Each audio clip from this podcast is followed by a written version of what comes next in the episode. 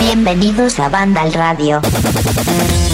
Ahora sí que podéis hacer lo siguiente, podéis combinarlo, podéis estar escuchando el programa y comeros una tableta de turrón de chocolate o de lo que queráis, porque ya la Navidad empieza a inundar cada esquina de los supermercados, de los escaparates y yo qué sé, nuestros corazones también, pero nosotros cuando llega la Navidad simplemente es que estamos pensando en todos los juegos que van a salir y prueba de ello es el pedazo programa que tenemos hoy, es la temporada número 10, es que me encanta decirlo porque es tan redondito el número, programa número 08, ¿eh? el octavo de esta décima temporada.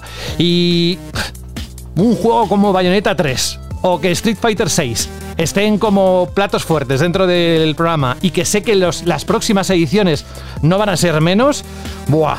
Pues ¿qué queréis que os diga? Estamos en ese momento que todos sabemos disfrutando de los lanzamientos y nada se mueve, que nos han prometido que van a salir, que van a ir apareciendo poco a poco los análisis en la página web de Vandal, vuestra página de referencia y espero que cada semana en cuanto a audio, Vandal Radio sea la referencia ni que sea para pasar un ratito entre nosotros, aprovechar los cinturones que hoy se vienen curvas y con quién vamos a estar, con qué copiloto, pues con Alberto González. Muy buenas, Alberto. Me encanta cuando has dicho esto de copiloto ya me he imaginado en un coche rollo como Carlos Sainz y su copiloto y sus eh, jaleos brutales que montaban cada vez que se les rompía el coche o les pasaba algo, ¿te acuerdas? Que se montaban unos vídeos increíbles. Trata, trata, de arrancarlo, Carlos. Trata de arrancarlo. Mm. esa frase tan famosa. Sí. Pues sí, la verdad es que tenemos un programa muy cargado con dos grandes juegos de sagas eh, que creo que tienen una legión de, de fans increíbles y encima con toda esa resaca que ha generado el tráiler de la película de Super Mario. Sí, sí, ahora vamos a entrar en todo eso. ¿Qué tal la semana, Alberto? Pues la verdad es que la semana bastante bien y ahora que estábamos hablando de que decías que no tenías tiempo, que apenas jugabas, que hacía tiempo que no encendías la consola, pero tenías muchas ganas de los juegos que vienen. Pues yo he caído en las redes. Eso no lo ha oído la audiencia, quiero decir. estábamos hablando antes de grabar. Pues yo, yo estaba diciendo, digo, pero yo creo que tengo la, el momento en el que estoy jugando más desde hace muchísimo tiempo, porque es verdad que estuve jugando al juego del gato, jugando a Stray, estaba encadenando la saga Resident Evil, me pasé Jutman, eh, estuve coqueteando también con Yakuza y ahora, me, a raíz de un documental que estuve viendo de Digital Foundry, de los expertos estos que analizan videojuegos en, apartados técnicos sobre la saga Gran Turismo, me he metido en Gran Turismo 7 y ahí estoy en el pozo de horas sacándome licencias y jugando con el, simulador de Polyphony Digital, así que estoy ahora a tope. Pues ya sabes que hay temporadas, a mí con el frío me apetece jugar más, también te lo digo, ¿eh? con el calor y estar en casa y, además tal y como está la tarifa de la luz, pues poner aire acondicionado, este tipo de cosas, eh, pero bueno, que cuando llega el frío a mí me apetece. También te tengo que decir que no sé de dónde sacas el tiempo. Este viernes, o sea, mañana para nosotros, ya se acaba la temporada de Los Anillos de Poder, ¿no? Exacto, ya termina la primera temporada de la serie de Amazon. También estamos encadenando el final de She-Hulk, el final de la, casa de la Casa del Dragón, que le queda un par de episodios. También estamos con Andor y se han estrenado series muy potentes y muy interesantes también en, plataformas como El Club de Medianoche, que tenéis la crítica en. Ah, sí, lo vi otro día. Está bien. Y sí, está bastante bien. La verdad es que me, ha sorprendido. No es lo mejor de Mike Flanagan, pero tiene algo. Es como vas a buscar una serie de terror y te encuentras una serie sobre el peso de la enfermedad, sobre la esperanza. Lo típico que suele pasar con este, con este creativo que tiene cosas como Misa de Medianoche, Doctor Sueño. Es un, es un buen realizador. Así que es verdad que no sé de dónde saco el tiempo porque es que encima me pongo a pintar muñecos, José. es que es increíble. Y escuchar, bueno, eso se puede hacer eh, mientras discos de Taylor, eso se puede hacer. Eso es verdad que es compatible. Y es lo grande de, escuchar y no estar pendiente de la tele, eh, porque si no te roba eh, la mirada y la atención. Oye, que nos estamos alargando aquí, pero sí, parece que me ha pagado HBO Max para decirlo, pero es que toda la gente a la que se le recomiendo se queda mm, pillados de la serie From de HBO Max. Yo lo dejo ahí por si alguien quiere echarle un vistazo. también tengo otro copiloto que es Fran Matas, hola Fran. Muy buenas. ¿Cómo estás? Pues muy bien, muy bien. O sea, con muchas ganas de ya tener los juegos completos, ¿no? De los que vamos a hablar aquí en el programa. Eh, aunque todavía tengo un backlog eh, increíble. O sea, todavía sigo ahí dándole tanto en casa como en los numerosos viajecitos a Xenoblade Chronicle 3, que no se acaba, pero tampoco quiero que se acabe. y, vaya aquí para echar otro ratito de radio hablando de, creo yo, mm, auténticos juegazos. Sí, sí, auténticas joyas. Una de ellas esperadísima, ¿no? Lo siguiente, bueno, las dos. Eh, es que claro, es que depende de los gustos de cada uno. Pero ¿cuántas veces hemos hablado de a ver si anuncian en este Nintendo Direct Bayonetta, a ver si dicen algo, muestran algo? Pues es uno de esos juegos que para mí y para muchos y muchas es de los más deseados. Y ni te cuento a la gente que le gustan los juegos tipo Street Fighter. Pues esa sexta edición que además luego nos hablará Carlos de lo que ha encontrado en la beta cerrada. Oye, menudos cuerpos también los editores, la gente lo que ha hecho con ello, pero eso iremos después. Gracias, Fran, por estar con nosotros y además te oigo recuperado, con lo cual me alegro mucho. Mucha vitamina C espero que hayas tomado. Y Jorge Cano, el otro copiloto que tenemos hoy. Hola, Jorge. Hola. Es que la próxima semana, ¿sabes eso? El ratito ese al final, cuando acabamos, antes de la canción. Oye, ¿qué vamos a tener el mm, próximo programa? Te lo voy a decir ahora. Va a ser muy fácil. Pues venga, cuéntamelo ahora. O sea, no te voy a decir, eh, es que tú no sabes lo que viene la semana que viene. Crees que sí, pero no. Ah, sí. ¿De verdad? Sí, sí, viene fuertísima, fuertísima la semana que viene, porque ya no son solo análisis, sino también impresiones y previews de juegos muy importantes que van a salir en las próximas semanas. ¿Se podría decir que son impresiones impresionantes? Son, sí, sí, muy impresionantes. Estamos en, eh, cocinando un montón de cosas en la redacción de análisis y tal, eh, que evidentemente estamos en la época más más fuerte del año en cuanto a juegos y demás. Así que la semana que viene el programa eh, viene, viene fuertecito. Pero no solo el programa, es que entre programa y programa, que está muy bien complementarlo, está la página web ahí donde tenéis vídeos, información, todo lo que vamos a contar hoy está ahí, pero desde luego no desde la perspectiva o, con el formato podcast que sabéis que nos encanta y más en esta época. Es un placer enorme, os lo digo de verdad y lo digo en nombre de todo el equipo, el poder hacer este programa 10 temporadas ni te cuento, pero eh, eh, eh, justamente en estos momentos y ya el próximo año con todo lo que se va a lanzar, que esperemos que, que sí, que esta vez sea así, pues ¿Qué queréis que os diga? Vamos ahora al bloque de noticias. Rubén Mercado no, estará hoy, creo que lo dijo la semana pasada. Y bueno, luego estará Carlos Leiva para hablarnos de Street Fighter VI. Así que a disfrutarlo, que para eso nos gustan los videojuegos y nos olvidamos un poquito de todo lo exterior, que, que es muy feo a veces. Banda al radio. Y la primera noticia tiene que ver con algo que, bueno, a ver, vamos a poner primero las voces, eh, tiene que ver con eh, la película de Super Mario Bros. Pero no quiero poner ninguna sintonía, solo quiero poneros las voces de Mario, tanto en español como en inglés, y luego ya os cuento el resto de cosas. ¿Pero dónde estoy? Reino Champiñón, allá vamos. What is this place? Mushroom Kingdom, here we come. No sé quién es el que lo hace eh, en español, en inglés, Chris Pratt, que supuestamente íbamos a escuchar una tonalidad o una versión de su voz completamente distinta a lo escuchado en otras ocasiones. En fin, el pasado programa, como sabéis, cerramos diciendo que en unas horas habría un Nintendo Direct en el que se iba a ver el primer tráiler de Super Mario Bros., la película, un film de animación a cargo del estudio Illumination, ya sabéis, los creadores de los exitosos films de Los Minions, que se estrenará esta película el 31 de marzo del próximo año en España, en Estados Unidos un poquito más tarde, el 7 de abril. Pues así fue, se pudo ver ese Nintendo Direct que duró al menos unos 10 minutos y contó con la presencia de Shigeru Miyamoto, por supuesto, el mítico diseñador y creador del personaje, y los actores Chris Pratt y Jack Black, que interpretarán a Mario y Bowser respectivamente. Durante el vídeo dijeron que la película está a punto de terminarse y que comenzarán en unas semanas con la grabación de la banda sonora, que por supuesto no podía ser de otra forma contará con la colaboración del maestro Koji Kondo, el compositor japonés que fue el que, por ejemplo, esto que suena de fondo, eh, no solo esto, sino muchas melodías de Nintendo, ha sido el compositor, pues va a adaptar las clásicas melodías al film.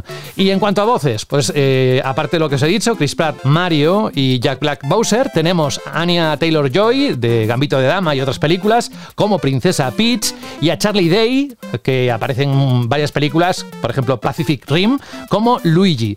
Y ahora sí que os lanzo la pregunta, porque ha habido para todos los gustos. ¿Qué os ha parecido el tráiler y los pingüinos de Super Mario 64? Y las voces en inglés y castellano, va. Valoraciones, amigos. A ver, yo más allá de toda la polémica de las voces y todo eso, que me parece un poquito absurda, ¿no?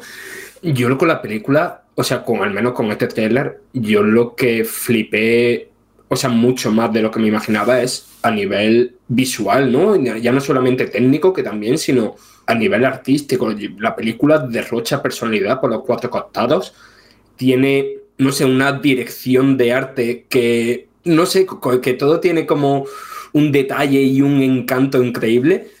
Y no sé, o sea, yo tengo muchísimas ganas de ver un poquito más de ese reino champiñón, de ver qué es lo que hacen con la sección del Luigi, ¿no? Que parece que va a ir, va a ir así un poco en como en referencia o en equivalencia a Luigi's Mansion.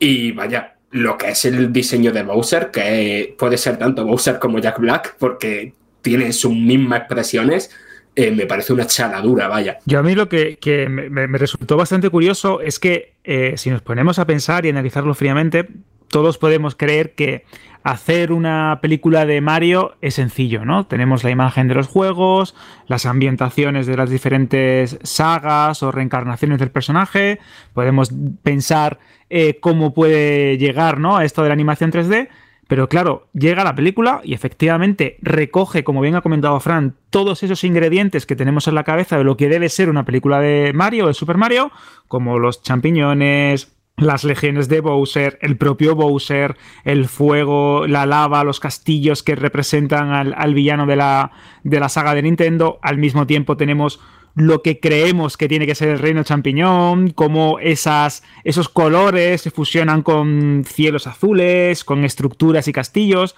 y luego también sabe reinterpretar esas dosis más modernas de eh, juegos como, como también ha dicho Fran, Luigi's Mansion, para darnos o llevarnos a Luigi presentándonos de una manera en la que las audiencias quizás más recientes ya también relacionan al personaje y cómo se fusiona todo con el típico elemento o em, empaque de lo que puede ser una gran superproducción de animación en tres dimensiones. Claro, e, esto suena muy sencillo, pero llevarlo a cabo es bastante difícil. Y este tráiler, a tenor de cómo ha sido eh, recibido y aplaudido por los fans, que suelen ser unos fans bastante complicados de, convencer, sobre todo teniendo en cuenta eh, cómo tenemos eh, las perspectivas pasadas y la trayectoria pasada de los juegos de las, perdón, las adaptaciones de, um, juegos al, cine, ¿no? Pues bueno, el trailer ha convencido, ha sido un auténtico éxito en YouTube, ha superado incluso al famoso tráiler, por decir algo, de la primera película de Sonic y demuestra el poderío que tiene Nintendo con, con, esta saga, con este personaje. Vamos a ver la adaptación. Yo, personalmente, con este teaser, estoy más que convencido que va a ser una auténtica chaladura a nivel de taquilla. Va a ser un auténtico pelotazo. Yo creo que puede batir todos los récords que ya se han batido con películas como Los Minions o con películas de Pixar. Puede ser un auténtico éxito. Queda por ver si la historia es capaz de condensar todos esos años, que realmente puede ser muy simple, todos esos años de legado del personaje, porque al fin y al cabo pues, esto se puede resumir a rescato a la princesa Peach, lucho contra Bowser, etcétera, etcétera, que al fin y al cabo es el esquema que se suelen seguir en muchos de los juegos de la, de la saga de Nintendo. Pero bueno, y sobre la polémica con el tema del doblaje y Chris Pratt, es que claro, también Chris Pratt se metió él solo en un jardín, en un chalco bastante complicado. ¿Por qué? Porque dijo que, como bien has dicho, José, en la introducción, que todo esto iba a ser una especie de eh, versión o adaptación de la voz de Mario como algo que nunca se había visto, que le iban a dar un toque especial, que no querían caer en el tópico del fontanero italiano, etcétera, etcétera. Y de repente tenemos que es básicamente la voz de Chris Pratt, pero con A ver, no, dijo ninguna mentira. Claro, es realmente la voz de Chris Pratt en, Super Mario, ¿no? Así que bueno, eh, en cuanto al el doblaje al, al español, si no me equivoco, creo que Bowser lo iba a hacer Fernando Castro, que tiene una... Es que, Alberto, creo que no han confirmado todavía la sí, tenemos una, tenemos una noticia en la web con toda Yo creo que casi sí, que sí, ¿eh? que era Fernando Castro, eh, Guillermo Romero. no están anunciadas oficialmente, pero hubo una persona en Twitter que se ve que trabaja en el mundo del doblaje, se los conoce a todos, y puso una respuesta al trailer. Mira, tal actor es este, este es este, este es este, este es este. Pero lo digo porque eh, es muy habitual, sobre todo en la animación. animación aquí con la iglesia hemos topado. O sea, aquí está Nintendo. No te van a poner poner a Antonio Resines como Bowser, ni a, a Ibai, o, o, Ibai como Bowser, mejor dicho, ni van a poner al famosete de turno para hacer a Peach, no la van a liar porque está Nintendo y no van a dejar que la líen. Yo ya, ya, pero lo que, lo que digo es que las voces en animación, las voces de un trailer no tienen por qué ser las voces definitivas. Sí, pero si se, las voces que están ya en este tráiler son de actores de doblaje reputados, está muy bien, no creo, no tiene sentido que la vayan a cambiar. O sea, estaba muy claro que que han escogido unos profesionales que hacen muy su trabajo y tal. Cuando se hacen cambios en películas de animación y demás, suele ser para eso que he dicho, para meter a famosetes, para meter a actores que no son actores de doblaje y eso es lo que fastidia a la gente. Pero es muy raro que tú elijas un cast para el tráiler y luego lo cambies porque sí para la versión final. Si se cambia es por algún motivo y, y cuando se suele cambiar la película de animación es para meter a famosetes, que es algo que yo creo que aquí no va a ocurrir, vamos.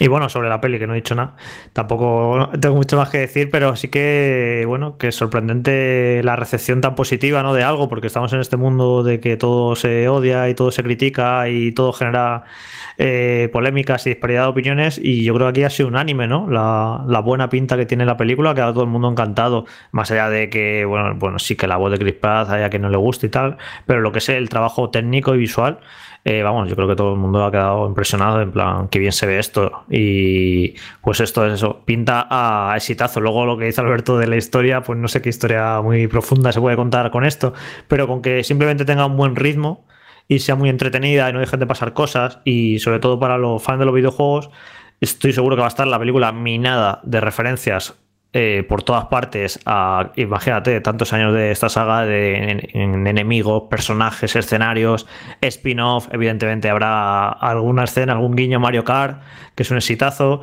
así que simplemente con que eso, con que la peli sea muy, muy entretenida, dejen de pasar cosas y aparecer personajes y situaciones y guiños, ya vas a estar entretenido con eso, que de hecho eh, no lo hemos dicho, pero también aparece la película Donkey Kong, o sea, imaginaos que encima también han metido a, ese personaje, así que bueno, va a ser eso, una fiesta, una película seguro que muy llamativa y muy divertida para los niños, que los niños de hoy en día conocen a Mario perfectamente, ya desde pequeñito se lo, le damos la cuchara con Super Mario a los niños, les llevamos por el buen camino y eso, la van a disfrutar los, los hijos y los padres por igual, yo creo.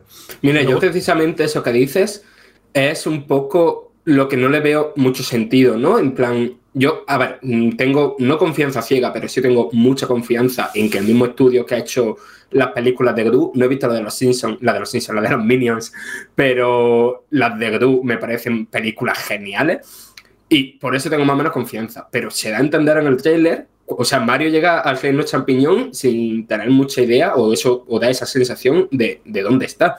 Entonces, parece que es una historia de Mario llega al reino champiñón, llega a un, nuevo mundo y, tiene que desenvolverse en él. Y ese tipo de historia, que a lo mejor la veo más lógica un personaje poco conocido, creo que no tiene mucho sentido en una película de Super Mario, ¿no? Todo el mundo conoce a Mario.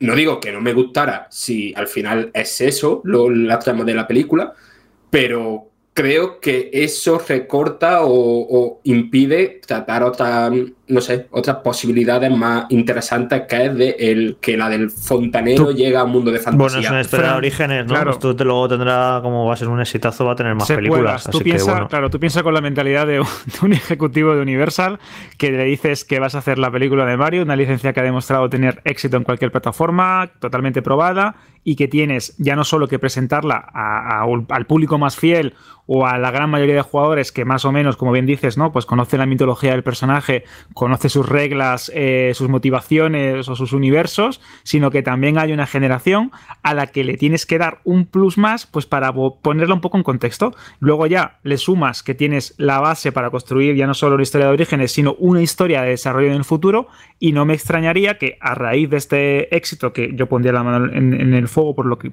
lo, lo va a ser casi sin lugar a dudas, tengamos secuelas, tengamos spin-off, una película de Donkey Kong, tengamos series de televisión, tengamos mil y un productos, quién sabe si a lo, a lo mejor. Uf, qué pereza, Alberto. Sí, sí, sí. Me ha empezado a dar pereza ya. Esto ya es que lo estoy viendo. Yo me estoy viendo la película de Donkey Kong, la película no sé qué, la serie de televisión y siendo también eh, Universal y Illumination los que están detrás y que tenemos tres películas de, de Gru más eh, los Minions más etcétera, bueno, es que al final esto se va a convertir en una máquina de hacer dinero y en el enésimo universo cinematográfico con personajes de aquí para allá. Así que bueno, yo creo que está bien tirado esto, ¿no? De, de volver entre comillas a lo que sería una película de orígenes.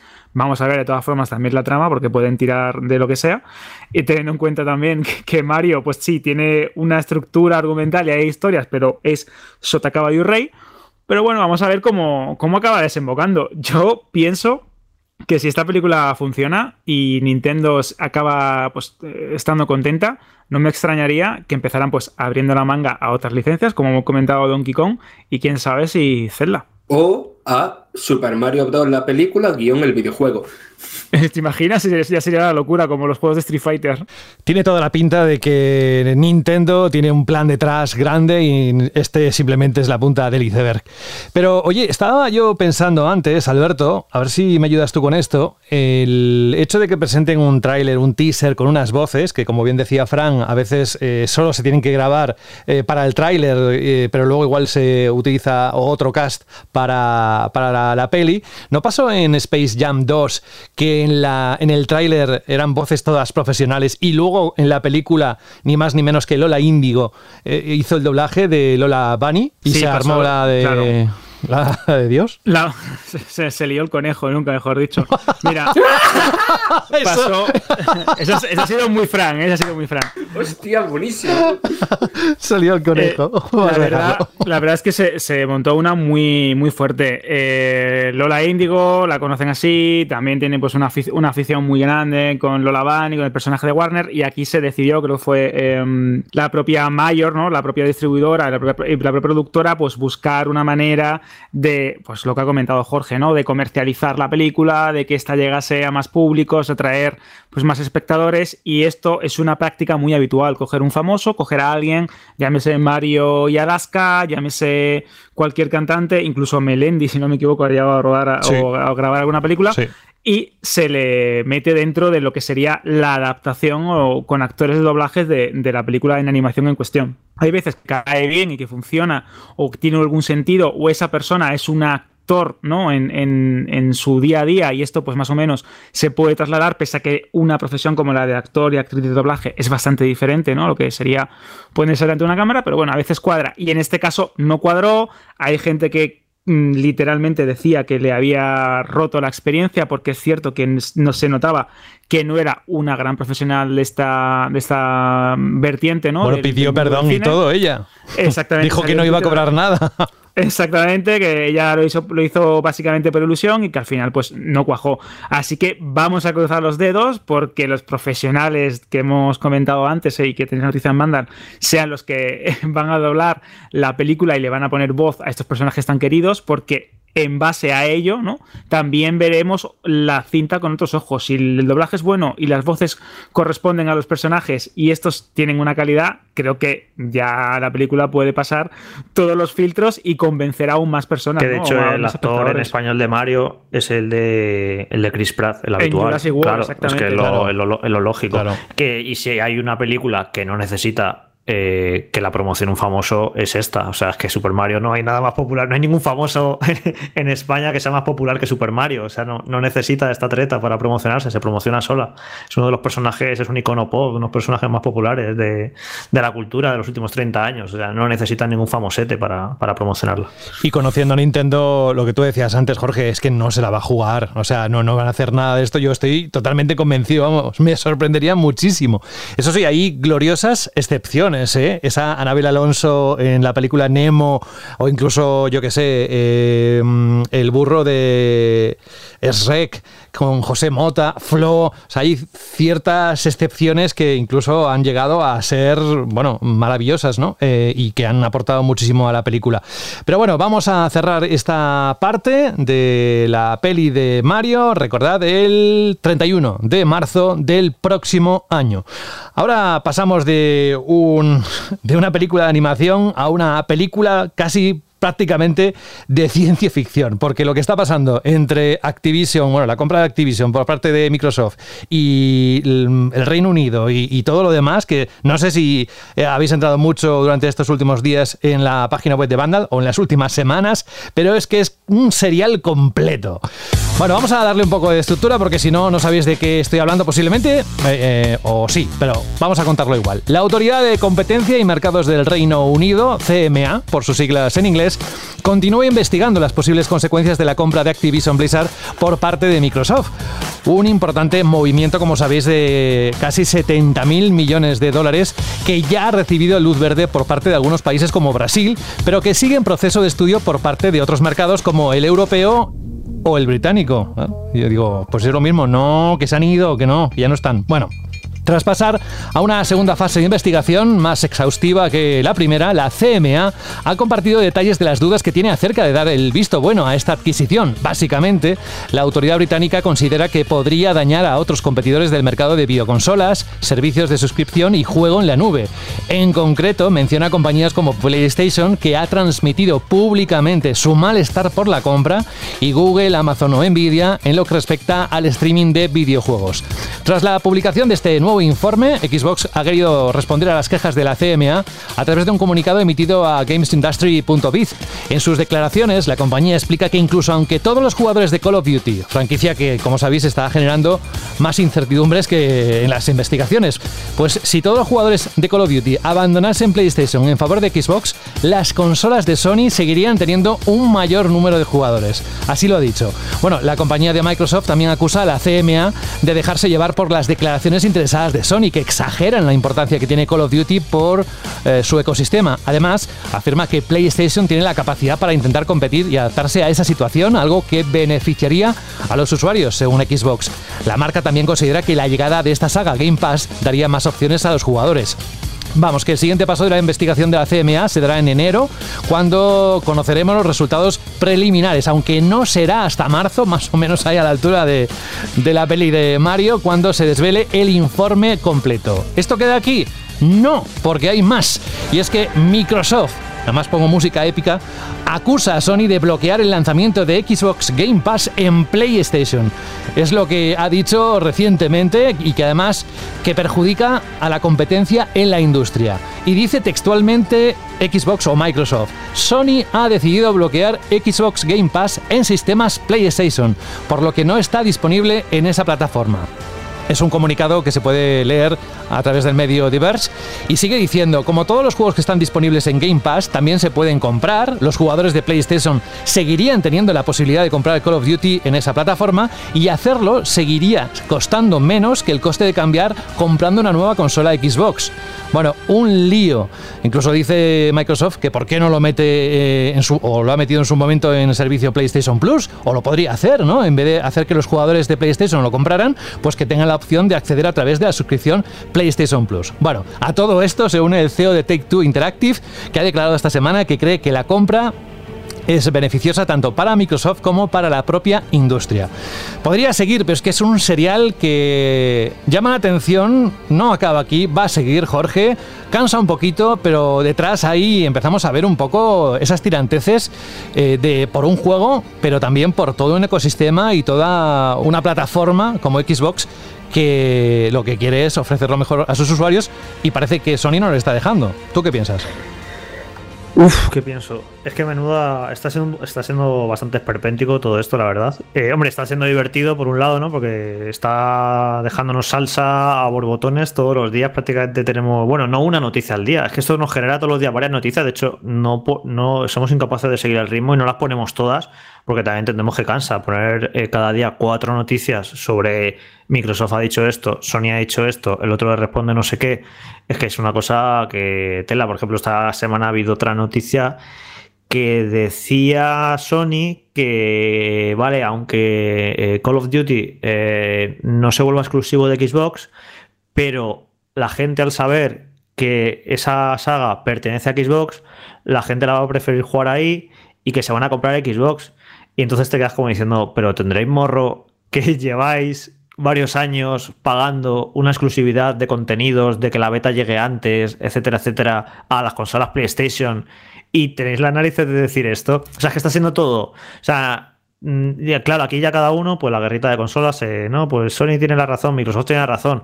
A ver, ni, ni tiene la razón ni la dejan de tener. Cada uno está defendiendo su posición con unos argumentos que a veces pueden ser más convincentes, a veces pueden caer en el ridículo, a veces pueden caer en la demagogia y está siendo todo, vamos, un yo digo esto, yo digo esto otro y no sé, está siendo un show Aquí en el podcast no lo estamos cubriendo cada semana porque es que es reiterativo y es aburrido y no podemos estar todas las semanas una hora hablando de esto porque podríamos ¿eh? en cuanto a todo el contenido que está generando, pero preferimos hablar de juegos y de análisis y de impresiones y de noticias porque está, traer todas las semanas este serial es complicado seguirlo, yo ya me pierdo la verdad y luego sería aburrido estar hablando todas las semanas de lo mismo que al final y al cabo no dejan de ser dos macro empresas enormes que ganan miles de millones y que están defendiendo sus intereses y, ya está.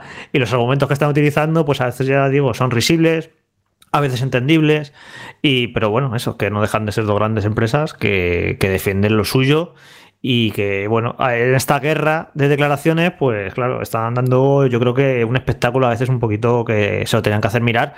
Lo que pasa que, bueno, también, como digo muchas veces, eh, los que seguimos la actualidad del videojuego cada día y que nos enteramos de esto, pues no somos tantos, al fin y al cabo. Y bueno, eh, es en plan a ellos, eh, Sony está peleando con uñas y dientes para ver si consigue rascar algo de todo esto, digo rascar, no creo que la compra eh, la vayan a impedir, pero a lo mejor sí hay una especie de condición, que yo creo que es lo que está buscando Sony, en plan, bueno, eh, Xbox puede comprar eh, Activision Blizzard, se aprueba esa compra, pero con la condición a lo mejor de que Call of Duty no pueda ser exclusivo de las consolas Xbox. Yo imagino que eso es lo único que, va a ser capaz como, como muchísimo de rascar PlayStation.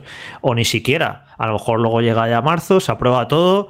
Eh, Sony ha hecho un poco el ridículo porque que dando una imagen de, llorar, básicamente está llorando y, y, no consiguen nada. Pero a lo mejor sí rascan algo. Ya veremos cuál es la resolución de todo esto porque la verdad yo no recuerdo en el mundo del entretenimiento una pugna similar, ¿no? Esto es como cuando Disney empezó a comprar estudios o grandes marcas o Star Wars y no sé qué, y llega otra, otro estudio grande también del entretenimiento y intenta parar la compra y decir que claro, que, Star Wars y Marvel sean de Disney, eso es un monopolio y que hay que impedirlo y dando sus argumentos, no se ha dado en otra, no, ya no digo en otros sectores, en otras industrias que evidentemente desconozco, pero en el mundo del entretenimiento yo no había visto un show así de una compañía intentando parar la compra de otra y, y que todo este argumento comentarios esté filtrando y esté saliendo y, estemos siendo aquí espectadores en primera fila. Bastante sorprendente, la verdad, todo esto. Sí, nos lo dicen hace, hace unos años, todo este show no, no te lo crees. ¿eh? Lo que pasa es que estamos,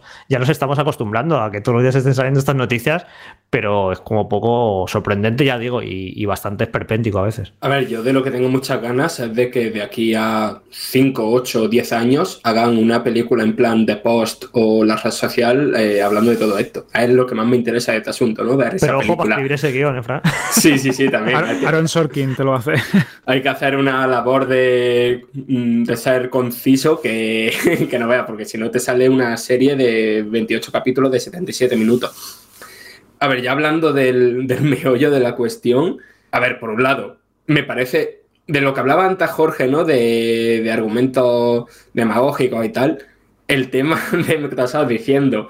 Eh, a ver, que la gente de PlayStation lo va a poder seguir comprando en la Store y tal, eh, hace unas pocas semanas hablábamos de que el acuerdo de que hay ahora mismo sobre la mesa de Call of Duty en PlayStation es para X años, no va a ser para siempre. Entonces, decir que los puedes comprar en, en PlayStation Store mm, es una verdad a media, una verdad que tiene una caducidad. Y no sé, me parece eso que hablaba de Jorge de los argumentos un poquito demagógicos. Después, evidentemente, ninguna compañía aquí está mirando por... ninguna compañía tiene el, la prioridad de la satisfacción de su usuario. Lo que tiene la compañía es la satisfacción de sus inversores, de hacer cuanto más dinero posible. Pero hay algo que dice Microsoft que sí estoy bastante de acuerdo, que es el tema de Sony tiene el potencial, o al menos la cartera, de plantar cara, ¿sabes? Y yo creo que eso aunque es verdad que lo usa de una manera un poco eso, demagógica, creo que es verdad y creo que sería positivo para todos. Es decir, una Xbox, una Microsoft, que se haga con Call of Duty, que de aquí a 7, 8 años sea exclusivo de PC y de Xbox, y que PlayStation tenga que hacer algo lo suficientemente potente para plantar cara a ello, eso creo que sería positivo para los jugadores, para la industria, para todo, ¿sabes? En plan de obligar a Sony o a la compañía que sea a competir con la mayor saga del videojuego. Y si alguien se lo puede permitir, es o Sony o Tencent. No hay más. Son las dos más grandes de la industria del videojuego. Estaba pensando, Frank, que eh, para que Sony esté reaccionando como está reaccionando, incluso de cierta manera todas estas declaraciones, pataletas y tal, pueden dañar un poco su imagen.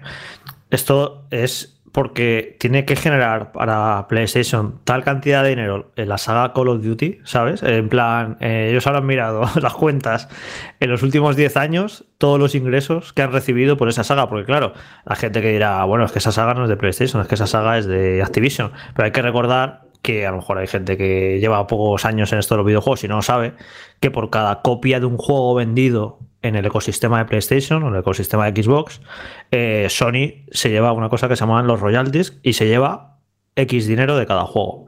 No sé si es en general, da igual eh, la compañía, si habrá acuerdos particulares o lo que sea, pero pongamos que por cada eh, Call of Duty vendido, Sony gana 5 dólares, ¿vale? y luego aparte todo lo, que se compra en la tienda, la PlayStation Store, ya sean skins de Call of Duty, ya sean DLC, ya sean mapas, lo que queráis, de los juegos eh, de toda la vida o de Warzone. De todo eso también, eh, PlayStation se lleva un 10%, un 15%, lo que sea. Entonces, claro, tiene que ser tanto dinero durante estos años que es por eso esa, esa lucha de PlayStation de, es que vamos a dejar de ganar como si Call of Duty se vuelva exclusivo de, Xbox. Vamos a dejar de ganar todos estos millones, que es una cantidad muy loca. Y es por eso, por la reacción, porque eh, cualquier otra cosa que hubiera comprado Microsoft, fijaos con, eh, con Bethesda. Con Bethesda no dijo nada. En plan, bueno, eh, pillar Bethesda, pillar esta, pillar la otra, le daba igual. Ha sido esta compra la que ha dicho, ojo, aquí ya no Está, está, muy grave. Y yo creo que, y sobre todo la lucha la están dando por todo gira, todos los argumentos y toda la polémica gira en torno a, Call of Duty, ¿no? Que es muy sorprendente. Y es precisamente por eso. Porque es una saga tan importante en cuanto a números, a, millones de, copias vendidas y el, el dinero que genera cada año, que es por eso toda esta guerra que está dando. Es bastante curioso. Claro, es que, o sea, de esto creo que nunca salió una cifra de cuánto se gastaron, pero no sé si recordáis que en la generación de Xbox 360 digamos que Call of Duty, aunque era multiplataforma, estaba ligado a, Xbox.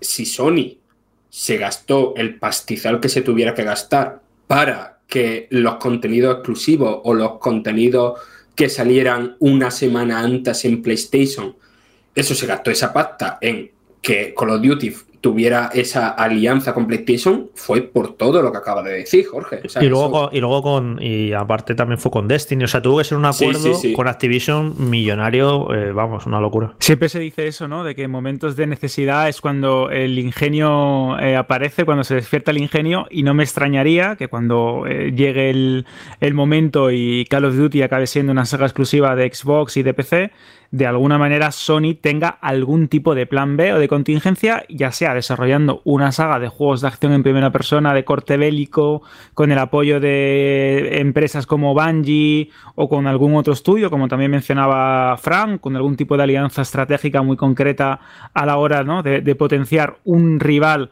de cara a, Microsoft. Ya sabemos que esto a veces le ha salido mal. Recordemos el caso de eh, Haze, recordemos el, caso también, entre comillas, ¿no? de, de Killzone, el famoso The Halo Killer, que también durante mucho tiempo se promociona así. Pero creo que pueden llegar a conseguirlo. Como han demostrado durante muchísimo tiempo y en diferentes generaciones, en diferentes consolas, Sony tiene la capacidad creativa, eh, los estudios más punteros y la tecnología como para poder plantar cara.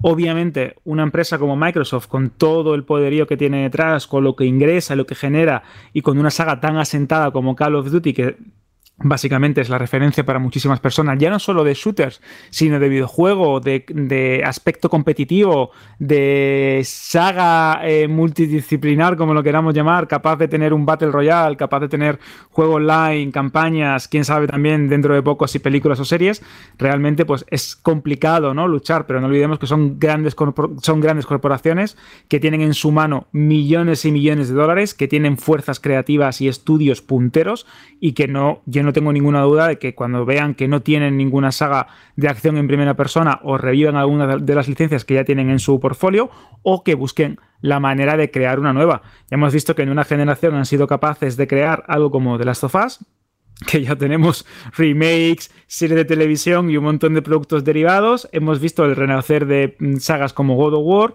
Sabemos que a Sony se le da muy bien los juegos blockbusters con énfasis en, la narrativa, con grandes apartados gráficos y de producción. Y creo que si Call of Duty bien cumple esto, Sony puede hacer una especie de clon o una especie de alternativa llegado al caso. Pero bueno, esto todavía queda mucho y a ver cómo se soluciona este, este conflicto acabo de recordar como último apunte que PlayStation anunció, creo que a principios de este año o a finales del pasado, un acuerdo para desarrollar un nuevo juego como servicio con Deviation Games, que es un equipo que viene de hacer Call of Duty Black Ops. Quiero decir que que más fácil, o sea, fácil, entre, fácil entre 8 mil millones de comillas. Tienen ahí a un equipo, ¿sabes? Que, que han hecho probablemente uno de los, exceptuando Modern Warfare, uno de los Call of Duty más exitosos de la historia tienen el potencial claro, de, y, de, plantar cara. Exacto, y tienen a una guerrilla que ha hecho muchos juegos de acción en primera persona que son muy buenos, aunque ahora estén haciendo Horizons, ¿no? Como, como churros, y también tienen a Bungie. Bungie es una empresa que otra cosa no, pero juegos de acción en primera persona desarrollan y son capaces de, de sacarle el máximo partido. ¿Quién sabe si con, ahora con bajo la tutela de, Sony y con una buena dirección y con un presupuesto eh, holgado y con talento, pues quién sabe. Es que realmente ya hemos visto que, la industria del videojuego eh, da unos bandazos increíbles y que esta guerra de frentes, como ya hemos comentado algunas veces en otros, en otros podcasts de Mandal Radio, eh, nos puede deparar compras, idas y venidas, fichajes, talentos. Creo que esta guerra por Call of Duty va a durar mucho, nunca mejor dicho, no va a ser una guerra de trincheras y Sony tiene que buscar la manera de que si este plan no logra paralizarlo a nivel judicial, que yo creo que esto tiene un recorrido muy corto, eh, tiene que buscar la manera de sacar talento y de buscar una especie de sustituto en su catálogo. Y ese sustituto de su catálogo, como estamos comentando, se tiene que basar sí o sí en base al talento y a los equipos de desarrollo que tienen, que son pues, posiblemente los más top de la industria. Vamos a ver cómo, cómo se desarrolla esto, porque creo que esto, como bien ha comentado Jorge, va a ser un culebrón de, años y meses. Si te gano ahora, a lo mejor eh, te pongo una contrademanda en un país, va a ser una locura. A ver, de años y meses, se supone y yo creo que Microsoft no diría nada, no habría puesto una fecha orientativa sin que su equipo de 8 mil millones de abogados le hubieran mostrado todas las posibilidades de lo que pudiera pasar, ¿no? Se supone que esto tiene que concluir, tiene que cerrarse el acuerdo en verano de 2023 tampoco puede pasar mucho, mucho tiempo. Sí, yo me refiero sobre todo a cuando ya dejen de llegar los Call of Duty que están prometidos hasta el 2020 y pico. Una vez que ya termine eso y ya el problema legal de la adquisición pues esté ya básicamente solucionado y se apruebe por los diferentes eh, organismos reguladores, sin saber si buscarán algún subterfugio legal o alguna manera sí, pero yo imagino que, volver a molestar. Que si no se aprueba, eh, claro, tendrá Microsoft su, su, posibilidad de recurrirlo, eso. exactamente. Claro, y si se aprueba con una condición, pues igual lo va a recurrir. O sea, puede, sí que puede irse esto para largo, porque eh, las adquisiciones hasta ahora, como siempre se aprobaban, yo cuando me acuerdo que con Bethesda fue como un año, ¿no? También el proceso, ¿os acordáis? Y ya está, se aprobó y aquí paz y después gloria. Pero esto viendo cómo están luchando, yo creo que ni Microsoft se va a conformar si se lo, evidentemente, si se lo deniegan o si le ponen alguna condición, y a lo mejor tampoco Sony. No sé si Sony, a lo mejor Sony sí que ya no puede hacer mucho más de lo que ya ha hecho, evidentemente. Pero no sé, no sé yo si esto se va a acabar resolviendo en marzo o si va a tener un poco a, seguir coleando un poco de más de tiempo. Decía antes Alberto en su exposición que esto era una historia de trincheras, como Hila y Alberto. Yo lo veo más como pasión de gavilanes, en la que bueno, tiene muchos capítulos y ahí va a haber más historia y dos quieren a un tercero y a ver qué ocurre. Pero esto no queda aquí, continuará. Mm, básicamente, si no sale nada gordo, pues en la página web de Vandal y si no, pues eh, si sale algo que es un megatón, pues te, aquí en Vandal Radio tendrá su momento de reflexión. Estas han sido las noticias que hemos tenido hoy, en las que conforman el bloque de noticias. Hemos tenido la película de Mario y hemos tenido Call of Duty.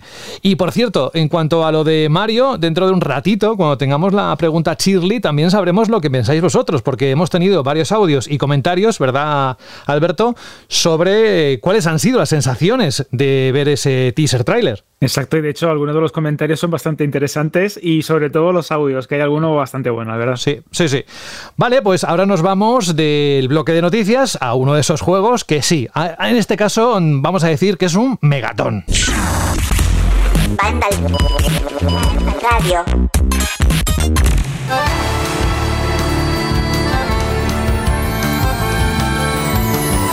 Ha estado Fran todo el tiempo que ha hecho las impresiones en la página web, en un evento de Nintendo, así, mm, mm, mordiéndose la lengua, porque no nos puede contar muchas de las cosas que ha visto. Pero lo que sí que nos deja muy claro en el texto es que Bayonetta 3 es lo que Bayonetta 2 fue para el primer Bayonetta. Vamos, que esperemos un juego de Platinum Games que se nos va a caer la baba. Para todos aquellos que somos fans de la bruja sexy, pues parece que el juego no solo va a estar a la altura, sino que además va a cerrar pues un, otro capítulo, Fran, que podría convertirse en una nueva referencia dentro del catálogo de la Switch.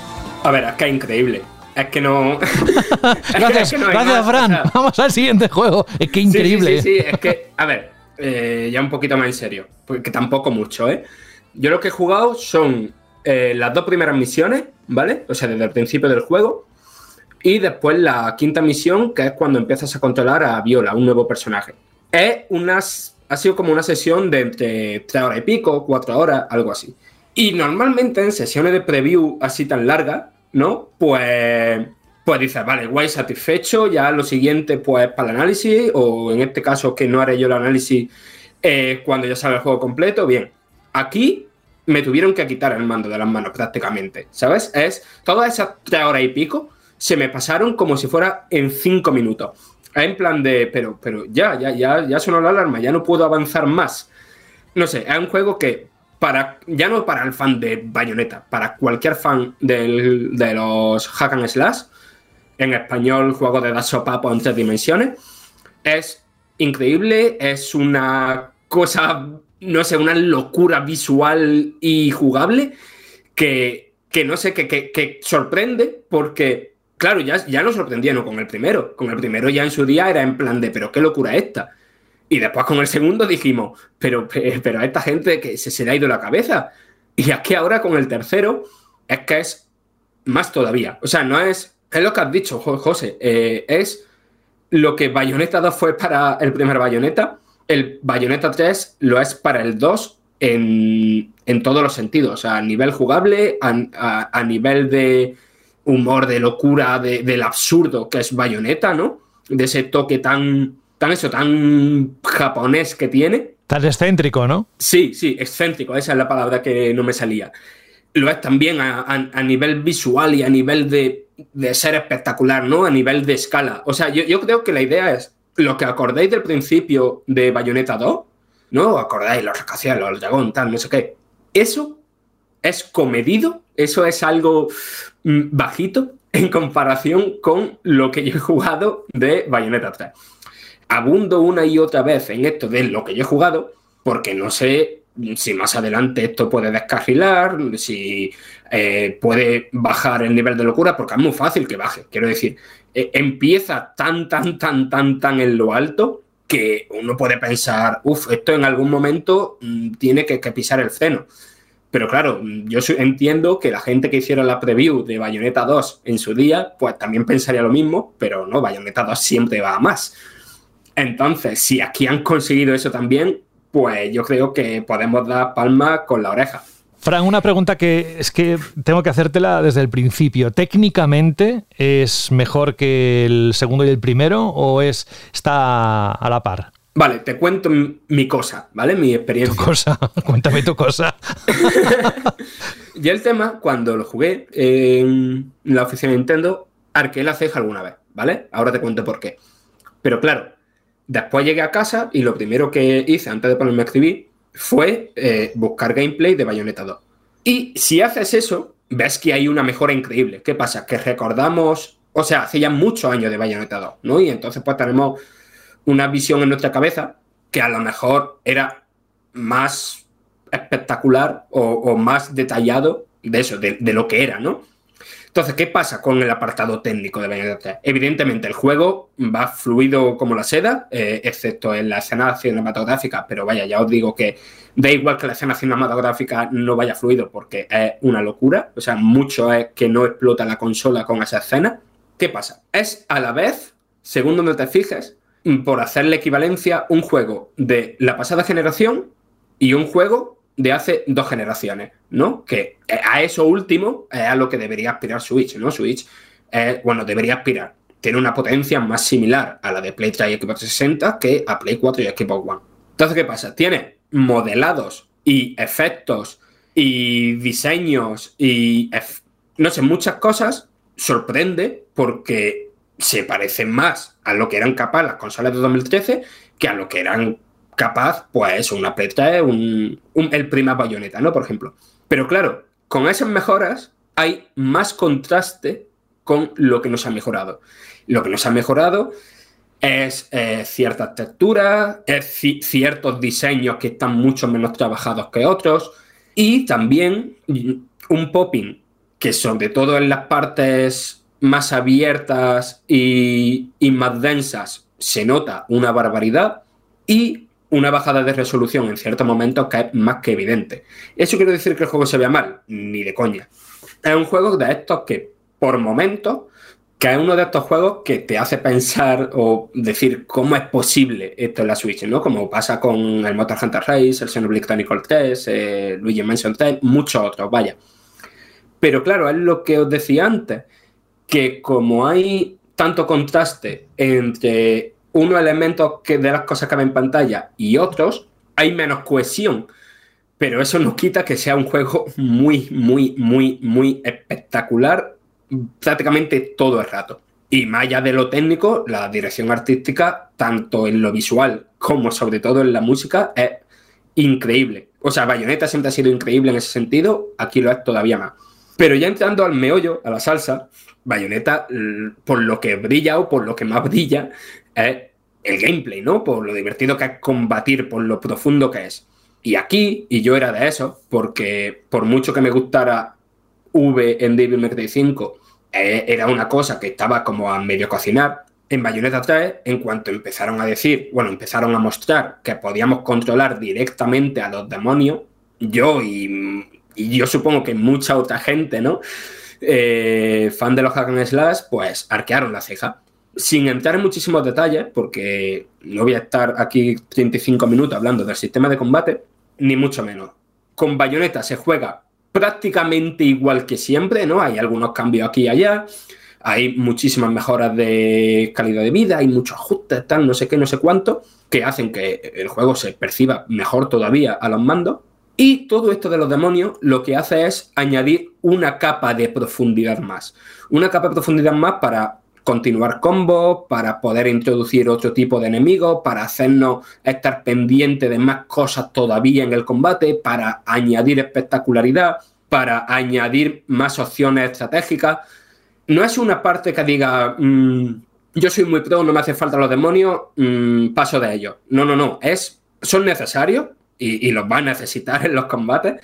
Y es que realmente no, no, se percibe como esto que se pudiera temer de van a ralentizar el gameplay súper rápido de Bayonetta. Lo contrario, lo que hace es añadir todavía más dinamismo, todavía más espectacularidad y a eso ayuda mucho el tema de que el control sea una pasada como siempre, el tema de que el diseño de enemigos y el cómo se juntan y el cómo los mezclan y bla, bla, bla, bla, bla, sea tan bueno como siempre y vaya, que, que se juega genial, que es divertidísimo y que a la gente que no sea super pro de los hack and slash, lo que hay es todavía más opciones para, por una parte, jugar a un nivel más bajito a la vez que da más opciones para jugar a un nivel muy alto, básicamente hacerlo más accesible y eso, que, hace el juego muy, muy, muy, muy espectacular.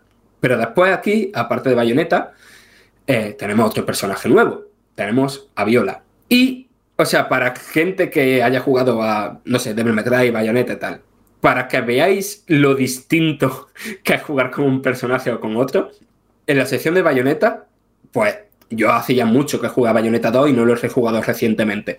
Pero yo fue empezar a jugar y empezar a sacarme medallas de oro, medallas de platino. Fue entrar a jugar con, con Viola y era plata, bronce, que me conseguía hasta una piedra, que lo quité rápido por si acaso alguien se fijaba, ¿sabes? Estaba muerto de la vergüenza, en plan de, ¿cómo que una piedra yo? Quita, quita, quita.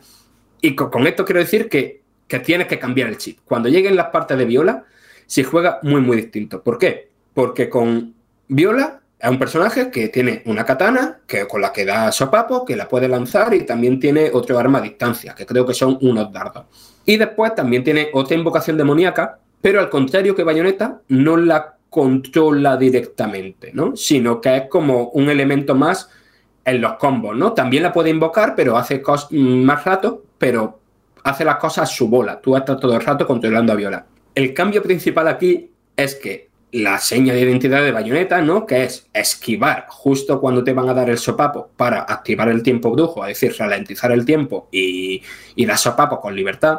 Aquí no se hace esquivando, aquí se hace bloqueando como en el Sekiro, con un timing eh, más, más holgado, pero de todos modos es difícil y es un bloqueo direccional. No vale como en bayoneta de te van a atacar por la espalda, esquivo y lo activo. No, no, aquí solo bloqueas a quien tienes delante de ti. Entonces, ¿eso qué pasa? Que tiene que cambiar el chip de mm, no juego eh, activando el tiempo brujo todo el rato como en bayoneta, sino que tengo que jugar mucho con la esquiva, tengo que jugar mucho con el escenario y colocarme muy bien. Y básicamente, sin dejar de ser un hack and slash, es un juego mucho más. Y sin dejar de ser muy rápido, es un juego más técnico, más táctico. Y que yo creo que a mucha gente le pasará como a mí y que le costará bastante cambiar el chip, ¿no? De cómo se juega Bayonetta. Y eso no quita que, al menos en lo poco que hemos probado, porque de, con Viola solo jugué media misión, eh, como cinco o seis combates, eso no quita que, que, al menos la impresión que me da es que es súper, súper profundo, que es, no es en plan de como una variación sin estar muy trabajada como lo fue V para Devil May Cry 5. Es mucho más tocho, mucho más estudiado.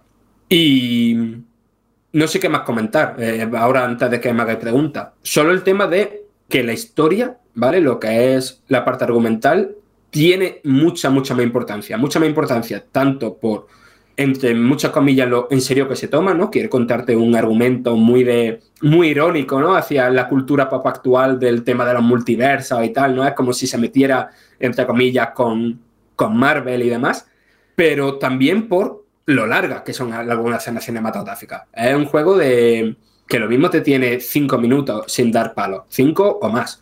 Y eso en los otros bayonetas no era así. Hay muchas más escenas cinematográficas, al menos al principio, y mucho más larga de lo que estamos acostumbrados a la serie. Esto a lo mejor cambia para adelante. Y puede haber gente que diga, tremenda chapa, yo lo que quiero es dar sopapo. Pero también os digo que son tan espectaculares, tan locuras, tan graciosas, que al menos a mí mm, no me importó que me quitaran tiempo de dar palos. Pues nada más, a ver, puedes eh, decir un montón de, cosas más, de esas que tú empiezas por un camino y sigues por otro y luego por otro, porque es, está muy claro, Frank, que te ha impactado. Yo también te voy a decir que el día 28 de octubre, que está a la vuelta de la esquina, pero de verdad, a la vuelta de la esquina, lo vamos a tener a la venta y vamos a tener análisis aquí en Banda Radio y en la página web. Así que ya a modo de resumen de este Bayonetta 3, este esperadísimo juego, ¿qué dirías? Pues que si os gusta Bayonetta vais a flipar. Que si os gustan los hack and slash, eh, aunque no hayáis jugado los anteriores, que no sé por qué no lo habéis hecho, eh, vais a flipar también. Que el juego es increíble y que os parece increíble, la verdad, em, que lo mismo después, conforme vaya avanzando, se diluye un poco la cosa, pero me extrañaría mucho que si soy fan de Bayonetta y os importa un poquito la historia y tal y cual, el vídeo que se ha publicado el 13 de octubre, que es cuando estamos grabando este programa, o sea, el vídeo, el trailer, me refiero. Hoy se han publicado dos, ¿no? Hoy se ha publicado un trailer general en el canal de Nintendo Japón, pero se ha publicado un trailer centrado en cositas de la historia en todos los canales de Nintendo y ese eh, si podéis evitar verlo, no lo veáis. decir, ya tarde, Fran, porque ya cuando escuchen esto ya lo han visto. seguro, Bueno, pero él lo dice, él, desde su púlpito lo dice y ahí queda. Vale. Bueno, eh, yo también creo que llegará tarde o no, igual en algún caso no. Es un placer tener un título como este, Bayonetta 3. Gracias, Fran. Muy buenas. Carlos Leiva, ¿cómo estás? Buenas a todos, ¿qué tal? Un título como Bayonetta 3 no llega todos los días, así que hay que darle un mimo a eso y un cariño que este 2022 solo porque sale Bayonetta 3 y además que lo podemos tocar con los dedos prácticamente, ya, ya es un gran año, ¿o no? Sí, sí, desde luego, porque vamos, eh, qué cinco añitos nos han tenido ahí a la espera, pero bueno, ya, ya está aquí, ya está aquí, ya... Es que para cuando la gente lo escuche que queda semana y media, dos semanas... Dos semanas, bueno, depende, claro, de cada uno. Esto está hecho, ¿no? Y tiene que venir eh, a un juego más potente. Ahora nos vamos a un título, también vas a hacer impresiones que has podido disfrutar del que podría ser el mejor Street Fighter. Fighter 6. It started from the ground up. Lo que ha sido una barbaridad es en esta beta cerrada que has podido probar, Carlos, en las ediciones o los personajes que se han hecho algunos deformados o con mucha cabeza o con mucho cuerpo. Pero bueno, eh, cuéntanos, ¿qué, has percibido en, esa beta cerrada. Cuéntanos en qué condiciones, un poco todo, y qué sensaciones finales te ha dejado este Street Fighter 6, lo que has podido jugar. Pues la, impresión general que me he llevado de, del juego es que esto es un Street Fighter hecho por la Capcom de hoy en día. Es decir, esa Capcom que no para de regalarnos una joya tras otra, que si Resident Evil 2 Remake, que si Monster Hunter World, que si Devil May Cry 5. Esa Capcom que está en, vamos, en un estado que hacía años que no, la veíamos y que, vamos, ya, lleva una temporada así y que cuida sus, sus proyectos muchísimo, los mima, vamos, hasta el último detalle y eso es exactamente lo que me he estado encontrando en esta beta, que, a ver, para que lo sepáis, esta beta lo que nos ha permitido probar son eh, unos poquitos personajes de lo que van a ser el plantel general y meternos en lo que son las salas online para, nada, competir con la gente, ver las cositas que se pueden hacer allí y demás. Y en estas salas, lo primero que, que transmite es como que, crea una... crea un juego como más social, ¿no? Eh, en Street Fighter V, por ejemplo, era lo típico, tienes un menú, le das a buscar partida, juegas contra quien sea y ya está, o invitas a un amigo. Aquí no, aquí estás dentro de una especie de eh, salón arcade más o menos grande, eh, con tu avatar que te puedes personalizar, con un montón de gente allí, con los que puedes desafiarlos a mm, la típica máquina recreativa, te sientas y juegas con ellos, eh, tienes un montón de cosas para interactuar, objetos, la gente te puedes comprar mm, ítems cosméticos para tu avatar. Te encuentras también diferentes zonas. Hay una, por ejemplo, donde puedes jugar pues el típico rey de la pista, de la gente se va apuntando en cola y tú vas jugando partidas y nada, si te quedas hasta que alguien te gane y entonces te, vuelves a la cola. Tienes otra zona pues simplemente de juego libre. Eh, desde el menú te puedes apuntar a partidas eh, amistosas o competitivas en el matchmaking que va rapidísimo. O sea, es que le, estás dando, ya te está encontrando partida. E incluso tiene una zona de juegos retro, o sea, de la que Capcom va a ir poniendo ahí eh, juegos clásicos suyos de arcade para que la gente los pueda jugar. Tienes tu, máquina recreativa, tú vas allí y de repente pues, te puedes poner a jugar al Final Fight o al Street Fighter 2 o al juego que, hayan puesto allí. Que además te lo ponen con filtro CRT súper chulo. Tiene una modalidad incluso para poder. Bueno, lo puedes jugar a dos jugadores en local. Le han puesto una modalidad en la que con tablas clasificatorias online para a ver quién consigue más puntos con un solo crédito. Mira, eh, eh, son ese tipo de cosas que que vas viendo el juego y dices, es que esto está cuidadísimo, es que hasta... Tiene montones de detalles súper tontos. Hay incluso un nuevo modo de juego en una parte de, esta sala online que es jugar, eh, que son como unos combates especiales en los que tienes que o combatir mientras van saliendo objetos por el escenario, como que de repente empieza a pasar un toro y empiece a atropellar a, los luchadores y tienes que ir esquivándolo mientras te pegas con el rival, o u otra variante en la que te dan como cuatro objetivos y tienes que cumplirlos antes que los cumpla el rival. Y esos objetivos son cosas, pues, haz tres, tres, agarres, eh, cuatro ataques en salto, haz un parry, ese tipo de cosas. Entonces te, te cambia un poquillo, te da, te da como para echarte unos combates fuera de un poco de, que se salen de lo habitual y nada, para no, va a ser lo que más vayáis a jugar, pero está, está gracioso para, para descansar un poquito entre combate y combate. Y lo que es el juego como tal, o sea, lo que es ya el vamos a pegarnos de tortas.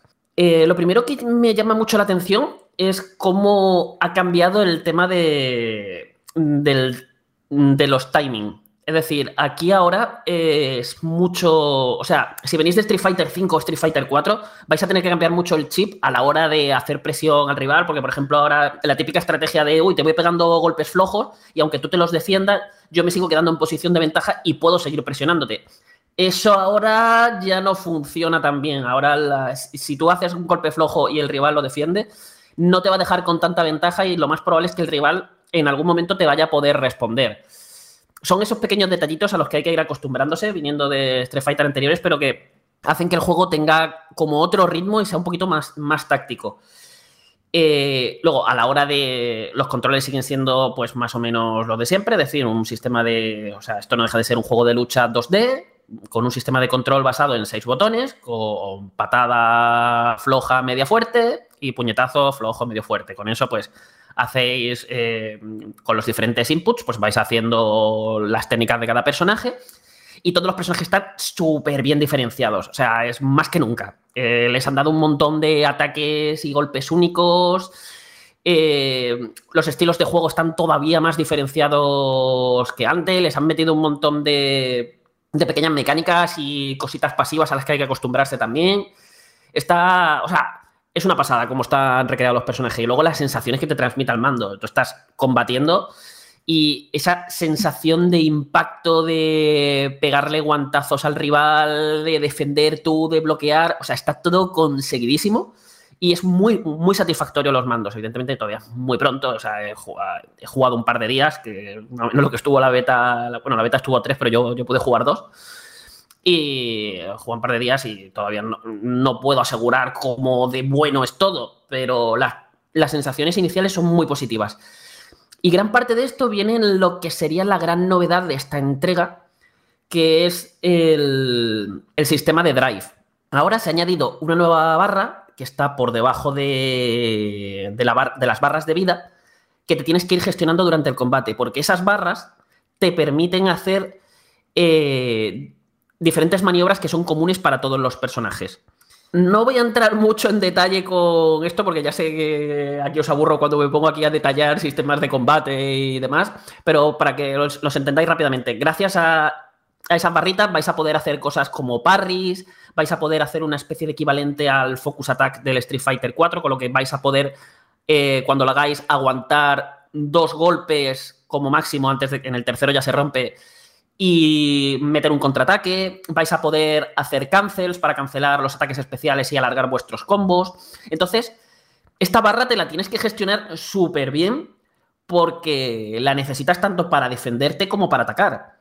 Entonces ya tú, ya tienes que estar ahí midiendo de, bueno, a ver, si hago unos cancel aquí, ahora que he pillado, he, confirmado un golpe, le estoy haciendo un combo al rival, si hago un cancel en este momento y tal, lo puedo alargar y hacer un combo más dañino. Además, estas barras también las necesitas para hacer las versiones X de, los ataques especiales.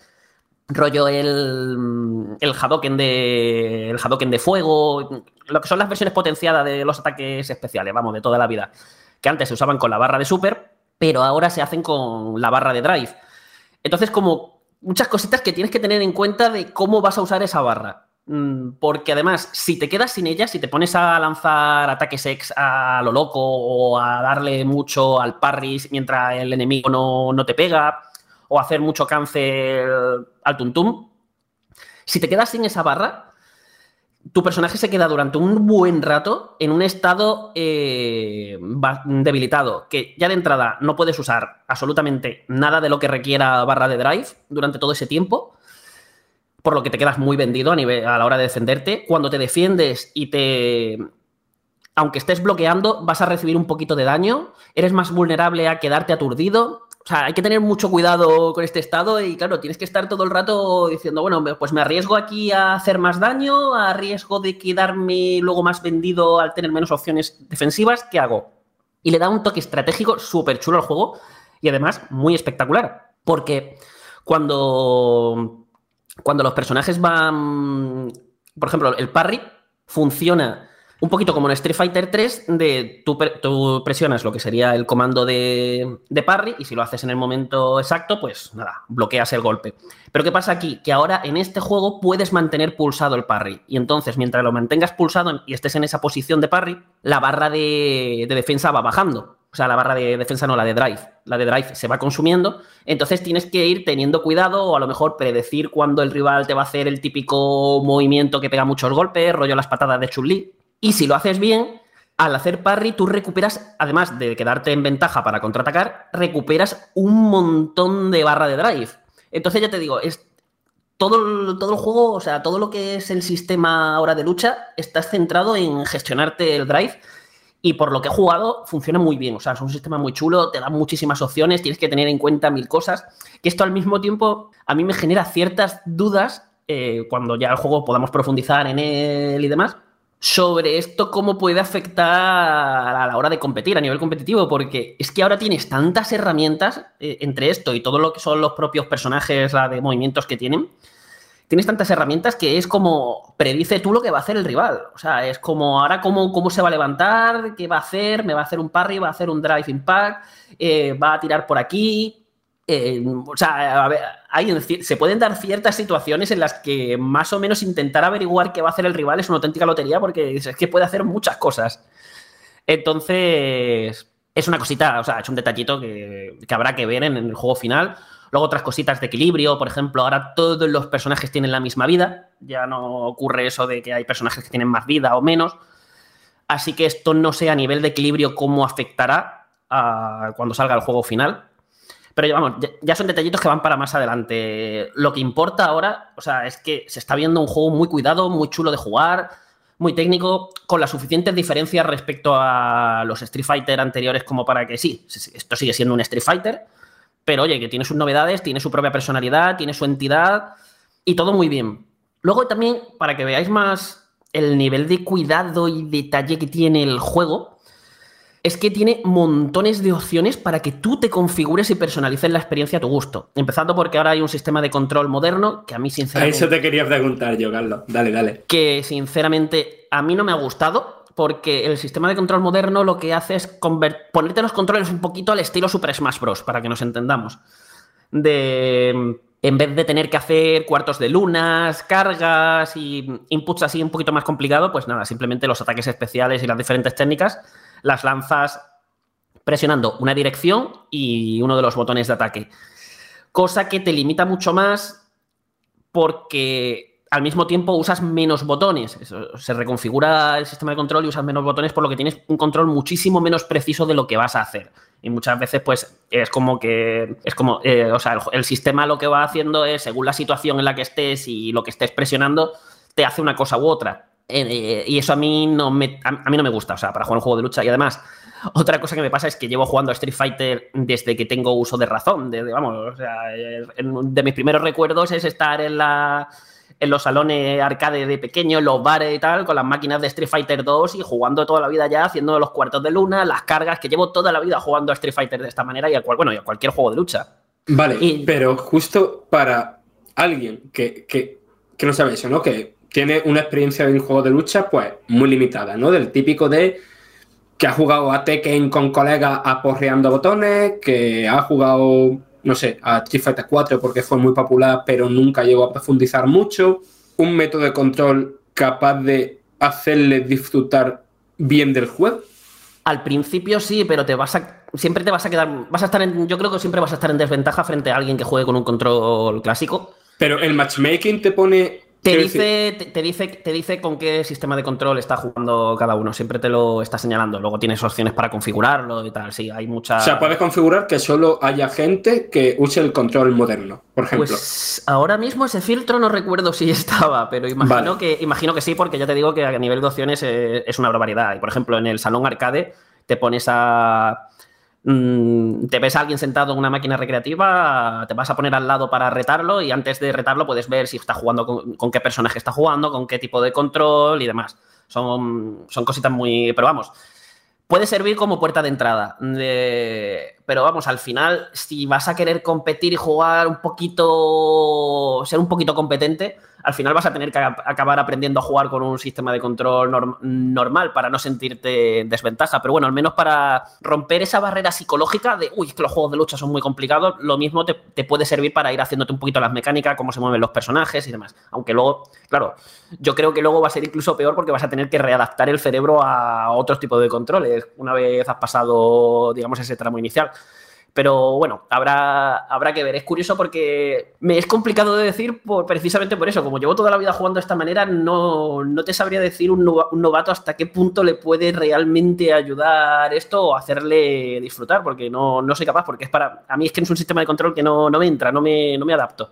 Lo que sí que tiene el juego es que tiene montones de ayudas también para, precisamente para nuevos jugadores. Ya no te estoy hablando solamente de este sistema de control, sino de el tutorial tan brutal que tiene de enseñándote hasta el último detalle que puede tener el juego. Y no solo eso ya de, oye, te voy a enseñar a jugar, no, es, te voy a enseñar cómo funcionan los juegos de lucha a todos los niveles, de explicarte conceptos, eh, mecánicas, eh, típicos tecnicismos que muchas veces eh, que parece que solamente está para los jugadores más dedicados, que están todo el rato metidos en webs, eh, viendo torneos y demás, pues todo eso te lo explica al detalle para que tú lo entiendas, que, pone montones de ayudas visuales. Que ya era hora, Carlos, porque nunca he entendido por qué los juegos de lucha se explican tan mal y explican tan mal en qué consiste y cómo jugar bien y tal. Hay, hay muchos tutoriales, yo he visto muchos juegos de lucha, muchos tutoriales de cómo hacer movimientos, de cómo hacer combos, pero no te están enseñando la esencia de cómo jugar y siempre es un género como bastante hostil para el novato porque no te explican demasiado bien cómo jugar y, está bien que hayan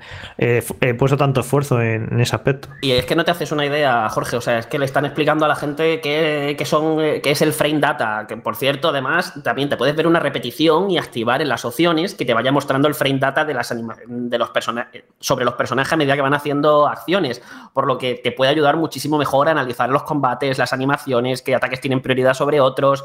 Es una auténtica pasada a la hora de todo lo que pone a, disposición del jugador para que aprenda a jugar, para que se vaya introduciendo poco a poco, para que se enfrente con gente de su nivel. Es que, o sea, es algo que ha cuidado muchísimo Capcom, pero es que esto mismo, como digo, es que se puede aplicar a, todo lo, a, a todos los aspectos que he estado viendo hasta ahora del juego. Por ejemplo, el mismo online usa un código de red rollback, que ya, gracias a Dios, se está convirtiendo en el estándar dentro de los juegos de lucha. Y es que es una auténtica pasada. Probablemente sea de los mejores códigos de red que he probado nunca en un juego de lucha. O sea, a la altura de Guilty Gear Strife, por ejemplo, que es una auténtica pasada también cómo funciona, o incluso mejor. O sea, es que me, me metía en un servidor asiático a jugar contra japoneses, por ejemplo, y es que prácticamente no se notaba lag. Es que era casi como estar jugando offline en local. Y bueno, ya con gente de Europa, pues eso, directamente el lag es que no existía. Las partidas iban perfectas. Pero es que mm, con el tema este del cuidado y detalle que ha puesto Capcom, es que mm, di tú porque puede pasar. A lo mejor alguien tiene mala conexión, está fallando alguien y tal, y de repente el combate está teniendo lag. Y eso no está funcionando bien. Entonces, como el típico, joder, ahora me voy a tener que comer un combate eh, que no funciona bien, eh, que esto a lo mejor va a afectar a mis estadísticas porque, bueno, a saber si lo gano o no, porque como no puedo jugar bien, eh, es un poco injusto y encima no te lo vas a pasar bien. Pues si el combate va mal, el juego da la opción de que ambos jugadores acuerden cancelar el combate. Como decir, oye, esto va mal, cancelamos el combate. Y se puede cancelar, no hay repercusiones para ninguno, pero los, dos jugadores tienen que estar de acuerdo en que se cancele. Pero es una opción que da y que yo creo que no he visto jamás en un juego de lucha. Y que, vamos, eh, son ese tipo de cosas de, eh, en los pequeños detalles. Es que un juego que marca la diferencia en los pequeños detalles, porque es que están por todos lados. Es a la mínima que te pones a explorar un poquito, a mirar, a mirar las opciones, es que puedes configurar hasta cuando te sale que te ha encontrado un, el matchmaking o en las máquinas recreativas o donde sea que te ha encontrado un rival, eh, la típica pantalla de aquí llega un nuevo rival, pues la puedes personalizar para que le aparezca al tu, o sea, a tu rival cómo quiere que le aparezca esa pantalla, que si con un personaje pixelado rollo 16 bits, que si con uno de ilustración, un render 3D, que si le pones tal efecto, que si lo cambias, o sea, es que es todo, o sea, es todo.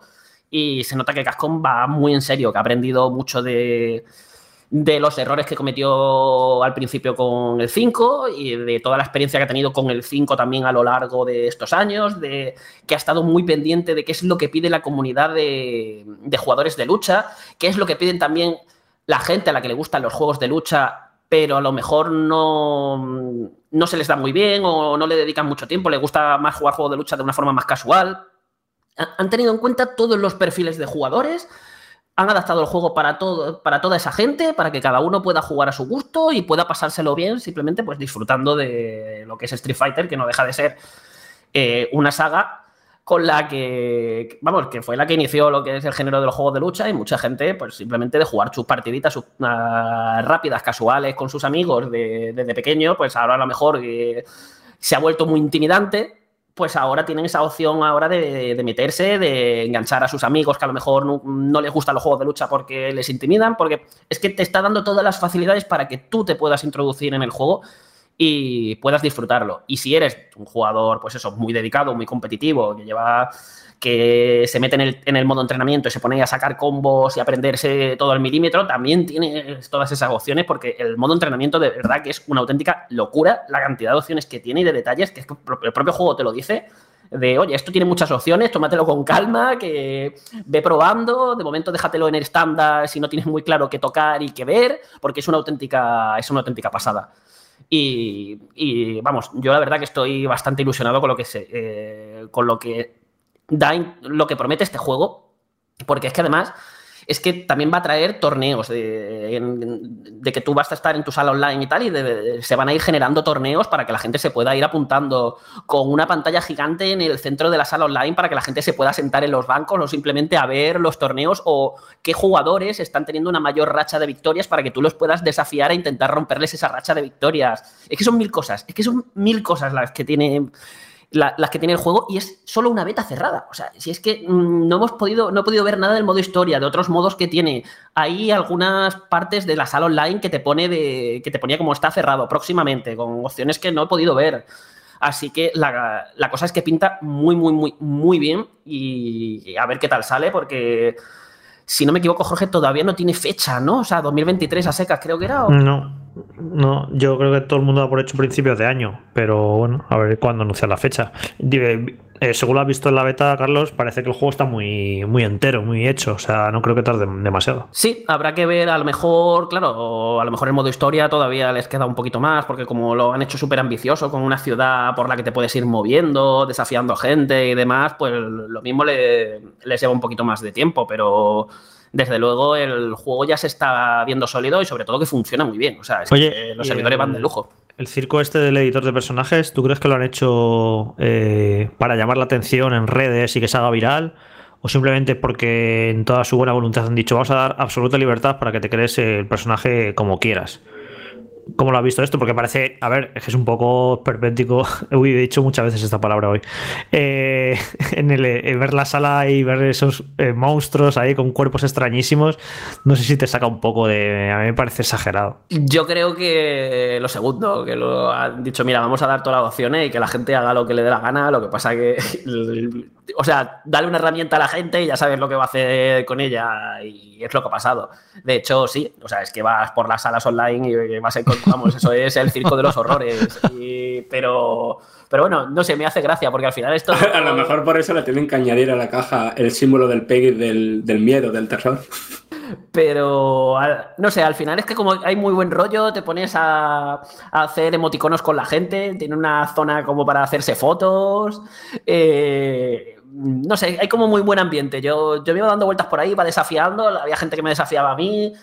Eh, no sé, había como un buen rollo, como de, oye, estoy en un salón arcade aquí con un montón de gente también disfrutando de, un juego que a mí me gusta mucho, todo el mundo lo está disfrutando, está pasándoselo bien y sin malos rollos, y cada uno ahí pues haciendo sus bichos esperpénticos, que además ya no solamente que te puedas hacer el editor, sino es que luego te vas a comprarte accesorios, ropas y tal, y lo puedes hacer todavía más esperpéntico y llamativo.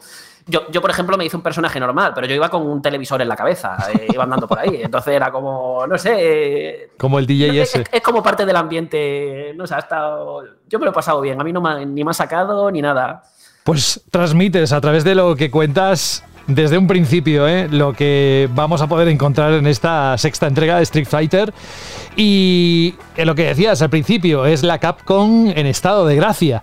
Porque si esto solo es un pedacito de lo que viene, bienvenido 2023 y otro gran juego. Hoy hemos tenido un programa de lujo solo con lo, que habéis contado, tanto Frank como tú.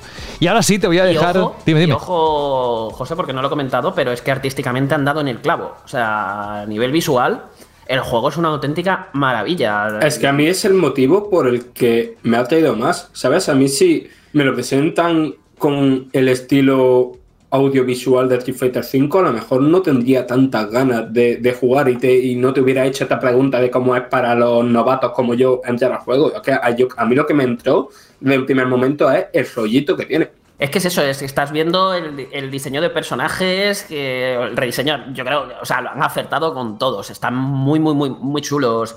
Eh, las propias animaciones, la personalidad que desprende, los efectos que van saliendo en combate, eh, con esos efectos de tinta, no sé, los propios escenarios. Eh, es que desprende, no sé, desprende mucha energía y es como que te lo transmite y, mola muchísimo la expresividad de cuando estás pegando los golpes, cómo van reaccionando según los ataques que les vas dando al rival. luego detallitos que ya no es a nivel artístico, pero para seguir los pequeños detalles. Todos los personajes tienen frases personalizadas cuando combaten entre ellos. Dependiendo de a quién te enfrentes, van a tener unas conversaciones u otras en las entradas y en las salidas. Son esas cosas. O sea, ya os digo, es que yo creo que es muy, muy pronto para decir si esto va a ser el mejor Street Fighter. Pero, va, pero el camino lo lleva bien encaminado. O sea, esto o sea, va camino de serlo, puede serlo. Es decir, ahora mismo si eh, se nota que lo están intentando y que van a, y que van a intentar que sea el mejor Street Fighter. Y nada, habrá que esperar a que salga, pero desde luego es que pinta genial y yo creo que además va a servir para, con todas estas mejoras, eh, quiero decir, facilidades que da para los novatos, yo creo que va a reenganchar a mucha gente que, que se perdió de Street Fighter hace mucho por eso, por ese factor más competitivo que pilló. Y hay mucha gente eso que a lo mejor no toca Street Fighter desde el 2 y, creo que va a volver con esta sexta entrega. Creo que, creo que va a dar muy fuerte. Como se suele decir, es un Street Fighter que apunta a maneras, ya lo veremos cuando salga. Y yo creo que tu cuerpo está también apuntando seguramente hacia el televisor o dentro de poco cuando dejes de hablar con nosotros, porque tienes entre manos algo que te ha costado muchísimo hoy estar en banda del radio para, eh, bueno, eh, explicarnos todo lo que nos ha explicado sobre Street Fighter 6 y además con esa pasión. Así que te dejamos que sigas en lo que estabas, que sigas disfrutando, que dentro de unos días nos lo contarás. Un abrazo, Carlos Leiva, y hasta dentro de poco. Venga, nos vemos. Chao. Qué maravilla poder tener en un programa, pues juegos así, la verdad. Y qué maravilla tener en un programa como Banda al Radio esta sección.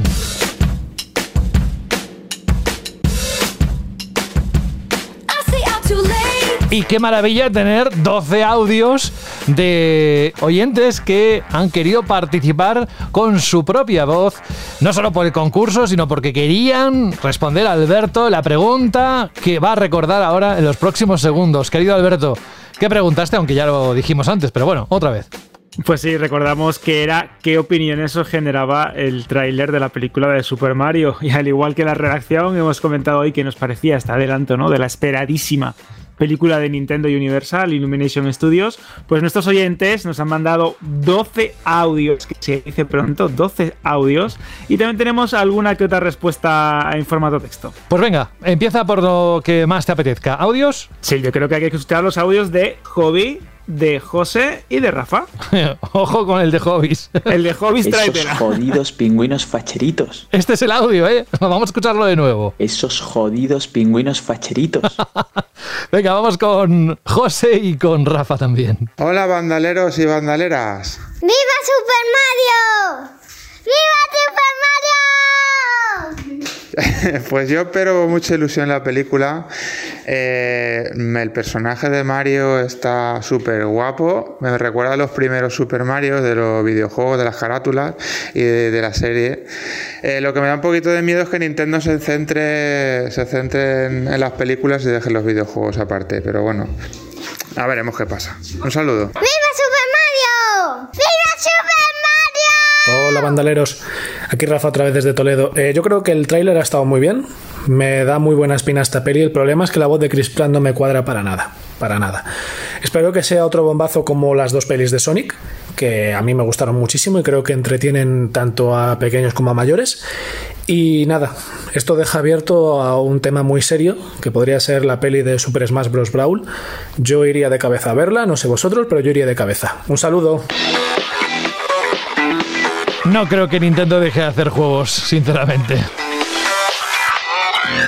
Ahora que explorará si le funciona bien todo esto, pues eh, explorará otras vías, desde luego. Anda que no tiene IPs para poder hacerlo, ¿verdad, Alberto? Claro, tú imagínate que al igual que tenemos una reunión de los Vengadores cada X tiempo, ¿no? Donde se unen los personajes más importantes de Marvel, pues tengamos una película de Smash Bros. en la que tengamos y se reúnan pues a Pikachu, a Kirby, a Donkey Kong, a Zelda y al propio Mario con toda esa colección de enemigos, de aliados que tienen en sus juegos.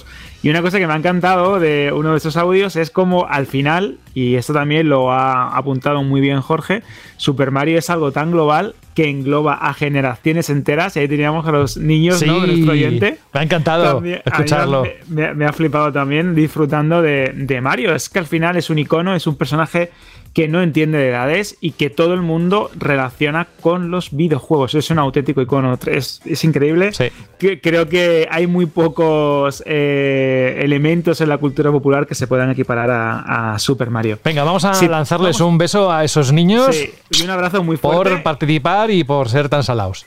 Exacto, y nos encanta que también participéis en Banda Radio. Vamos a continuar, José, con el comentario de Mike eh, City, Mike City, un auténtico ya veterano del programa de Banda Radio, que nos decía, buen programa chicos, yo respecto a la Shirley, el tráiler de Mario no me dice nada, la veré pero me esperaba más.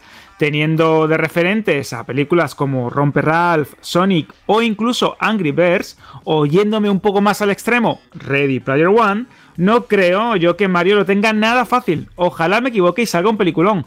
Igualmente, esto esto me ha hecho mucha gracia porque es verdad.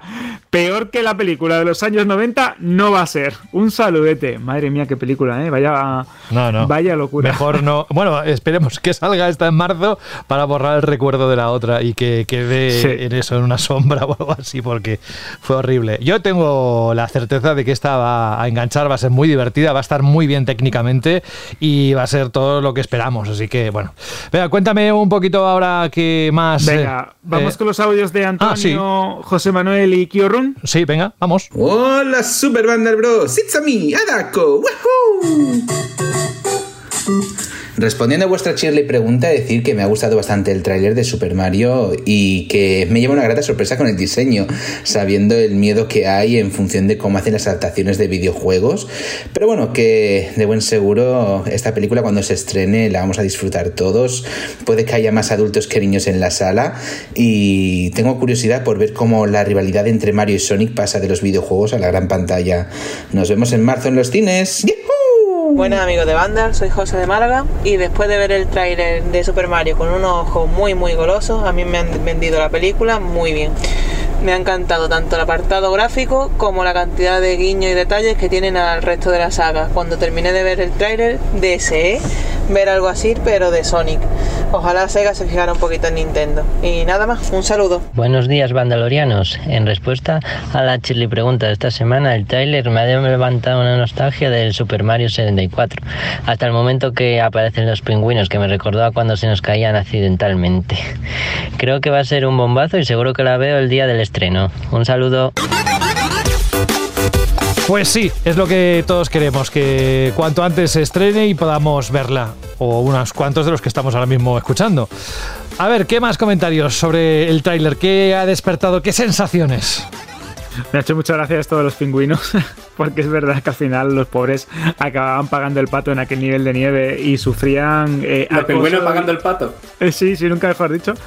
acoso y derribo por parte de, Mario, ¿no? Es, yo me acuerdo de anécdotas muy graciosas con los pingüinos. Yo creo que van a dar mucho que hablar y teniendo en cuenta que es el estudio responsable de los Minions, eh, se les da bastante bien esto de hacer personajes eh, carismáticos y sacarle partido, ¿no? A, todos los. A, todo lo que sería el diseño Oye, yo, no he visto ninguna peli de los Minions ni del Gru ni nada de esto. De hecho, no, no lo entiendo demasiado cómo funciona esa saga. ¿Están bien, realmente?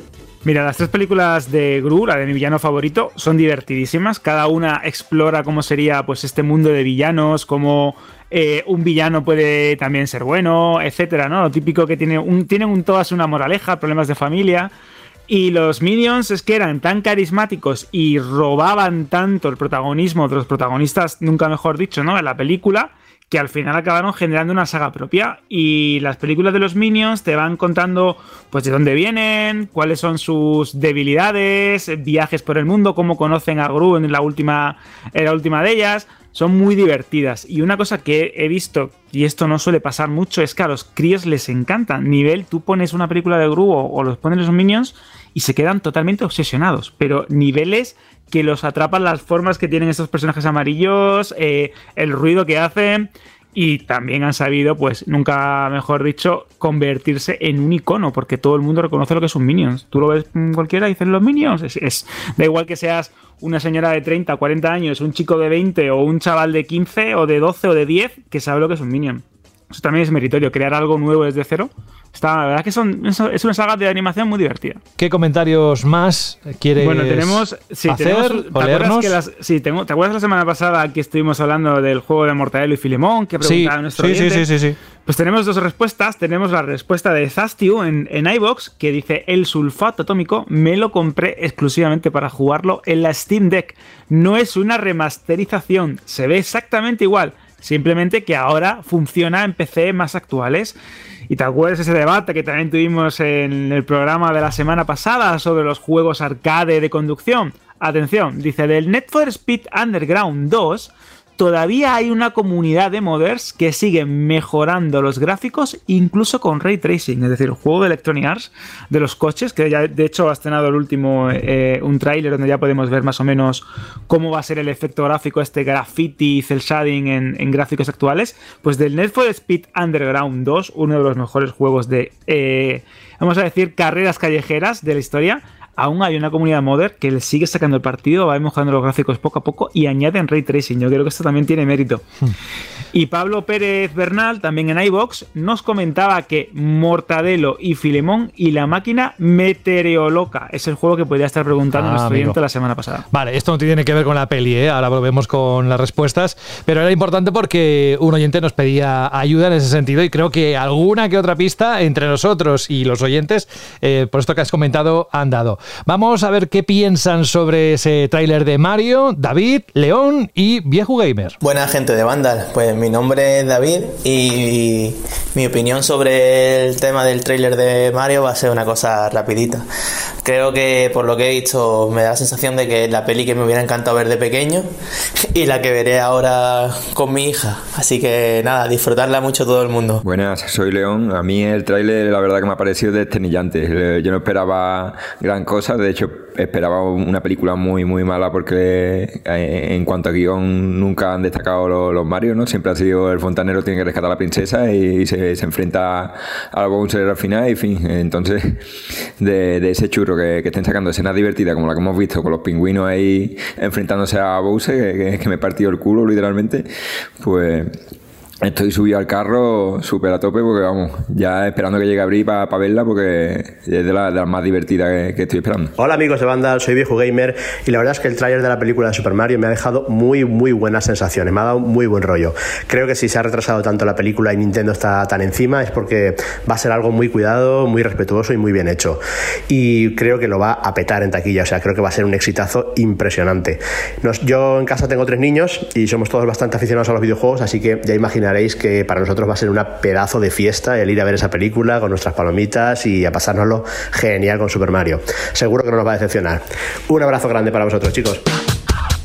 ¿Te imaginas tener un padre como viejo gamer? Vamos. Buah, increíble, ¿eh? Que te, va, te lleva al cine, disfrutes con él una no, y de que, Mario. y que te enseñe Claro. juegos. Exacto, Claro, que, hayas- que- tengas un backtracking antes, que no te vaya a llevar la Claro. peli y ya está, sino que realmente sepas qué vas a ver en el cine y disfrutes, pues como cualquiera de nosotros, ¿no? Porque yo creo que en el fondo, sí, a los niños les va a flipar, pero nosotros que ya no somos tan niños, creo que lo vamos a pasar también bastante bien, ¿eh? Gracias a los tres, a David, a León y a Viejo Gamer. Quedan otros tres audios que si quieres pues lanzamos ya y recordamos que está en juego para todas aquellas personas que nos manden este audio hasta finales de octubre. ¿Te parece que escuchemos a Jonathan, Marcos y otro Perfecto. David? ¿Sí? De hecho, también son muy buenos audios. Venga, vamos. Muy buenas bandaleros, aquí Jonathan de Tarragona. Pues bueno, ¿qué decir sobre Mario la película? Pues bueno, ya solo el tráiler nos muestra unos valores de producción increíbles, una animación y en lo visual exquisitas, ¿vale? A, a un muy alto nivel y creo que es lo que le va perfecto a Mario. Yo creo que va a ser un antes y un después en cuanto a películas de videojuegos que va a satisfacer tanto a fans como a no fans y bueno, con ganazas de día uno estar en los cines y disfrutar de lo que parece ser una super película de Mario. Un saludo para todos. Muy buenas familia, aquí Marcos. Eh, a, ver, si se me entiende bien que estoy con la voz un poco jodida. Yo de lo de la Shirley de esta semana, a ver, yo he visto el, el tráiler, lo de las fotos, las nalgas y tal. Y vamos, a mí no me da ninguna gana ver la película, no me entra ninguna, de verdad. Pongo a verlo y bueno, pues, pues sin más. A lo mejor también es porque a mí los minions y tal no me hacen ni puñetera gracia, pero tampoco veo, no sé, no le veo nada al, al tráiler ni que me llame la atención. Pero bueno, oye, sobre gusto los colores, así que pues nada, un abrazo muy fuerte. Muy buenas chicos, soy David. Eh, nada, para responder a la pregunta Shirley, pues la peli de Mario, el tráiler, me pareció que estaba bastante chulo, pintaba bastante bien. No sé cómo creo tanta polémica lo del trasero de Mario, la verdad. Es que no, no sé qué espera la gente. Yo a mí me gustan mucho las pelis de los Minions y Gru y esta me la voy a zampar pues muy ricamente. Así que nada, a ver qué tal sale y con Nintendo de por medio y tal, me imagino que bien. Bueno, un saludo a todos y nada, seguir así, un abrazote. Que nunca, nunca, nunca se apaguen esos gritos de niños, niñas jugando en, el, en los patios de colegio o en los patios de, urbanizaciones o de edificios, como, bueno, no sé, eh, muchos de los que me están escuchando, que, que no teníamos muchas consolas cuando yo era pequeño y, lo que había es una pelota y todo lo que podíamos hacer en la calle, ¿no? Y la verdad es que lo pasábamos muy bien. Lo digo por el audio de Marcos, que se oía muy de fondo, pues a niños jugando y pasándoselo bien, como creemos que se lo van a pasar muy bien cuando estén en las butacas disfrutando de esta peli de Mario. Así que, bueno, eh, vamos a recordar eso que decía hace un momento eh, Alberto sobre qué vamos a sortear entre todos eh, los que nos manden un audio a través del correo electrónico eh, de aquí, bueno, desde hace unas semanas hasta final de octubre. Pues todos aquellos que hayan participado en la Shirley Pregunta a través de un, de un audio, que recuerdo podéis mandar siempre a radio.vandal.net, al correo, un audio de unos 20-30 segundos, se sortea pues dos increíbles headsets, dos increíbles auriculares con micrófonos de FRTech de alta gama, ideales para jugar online, para escuchar música, para disfrutar de tus juegos preferidos, compatibles con consola, con dispositivos móviles. Son una auténtica pasada, son los auriculares de más alta gama de la compañía de nuestro queridísimo Rubén Mercado y encima son compatibles con casi cualquier dispositivo que, te, que, se te ocurra. Pero lo que más mola es que encima tienen un diseño espectacular. Entonces ya, ya sabéis, si mandáis un audio, entráis en el sorteo de estos dos grandes auriculares, ideales para gaming, películas, música, lo que queráis. Yo creo que merece la pena, ¿eh? Pues sí, la verdad es que sí, y además que eh, es divertido, ¿no? Responder una pregunta que propones cada semana. Vamos a escuchar la que corresponde a los próximos días. Y recordamos que la próxima semana va a ser un pedazo programa que ni siquiera Jorge me ha querido desvelar. Pero ¿qué pregunta, fíjate la responsabilidad, ¿eh? ¿qué pregunta vas a querer coronar en la próxima edición que será la número 9 de la décima temporada? Bueno, bueno, José, te recuerdo que la semana que viene no estaré porque estoy de vacaciones. ¡Uh! Así que. Pues pregunta entonces la pregunta que hagas servirá para dos semanas, ¿no? Exactamente, entonces lo que quiero es que nos contéis, porque yo creo que aquí ya podemos abrir un poco ¿no? el- la manga. Ya estamos en octubre, y en octubre, ¿qué es lo que toca? Juegos de terror, juegos que os guste, que os disfruten en el tema de. em, que me. ¿Cómo diría, no? De crear ambiente, juegos terroríficos, juegos ideales para Halloween. Que nos contéis cuáles son vuestras sagas de terror preferida.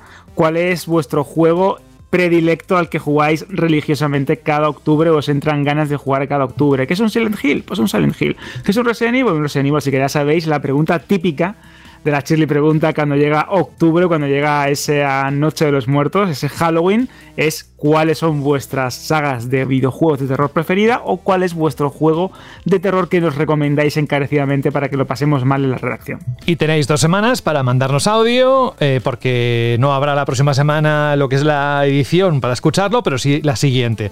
Así que, bueno, mejor porque seguro que la próxima semana va a haber mucho contenido. En fin, que no puedo decir nada más que quiero que llegue el próximo viernes, José, no próximo quiero- jueves. No te quiero quitar, pero es que voy a estar dos semanas fuera. Ah, dos. Encima dos. Bueno, ya nos apañaremos, no te preocupes. Bueno, eh, Alberto González, un abrazo muy grande. Descansa, pásatelo muy bien, que a la vuelta tenemos mucha faena, ¿vale? Hasta la semana que viene, no, hasta la otra, no, hasta la siguiente. Qué bien, ¿cómo te gusta mucho- eso? sí, sí, sí. Voy a echar- os voy a echar mucho de menos, que ya sabéis que os escucho cuando no estoy. Y esto José da fe, porque es verdad que escucho el programa siempre.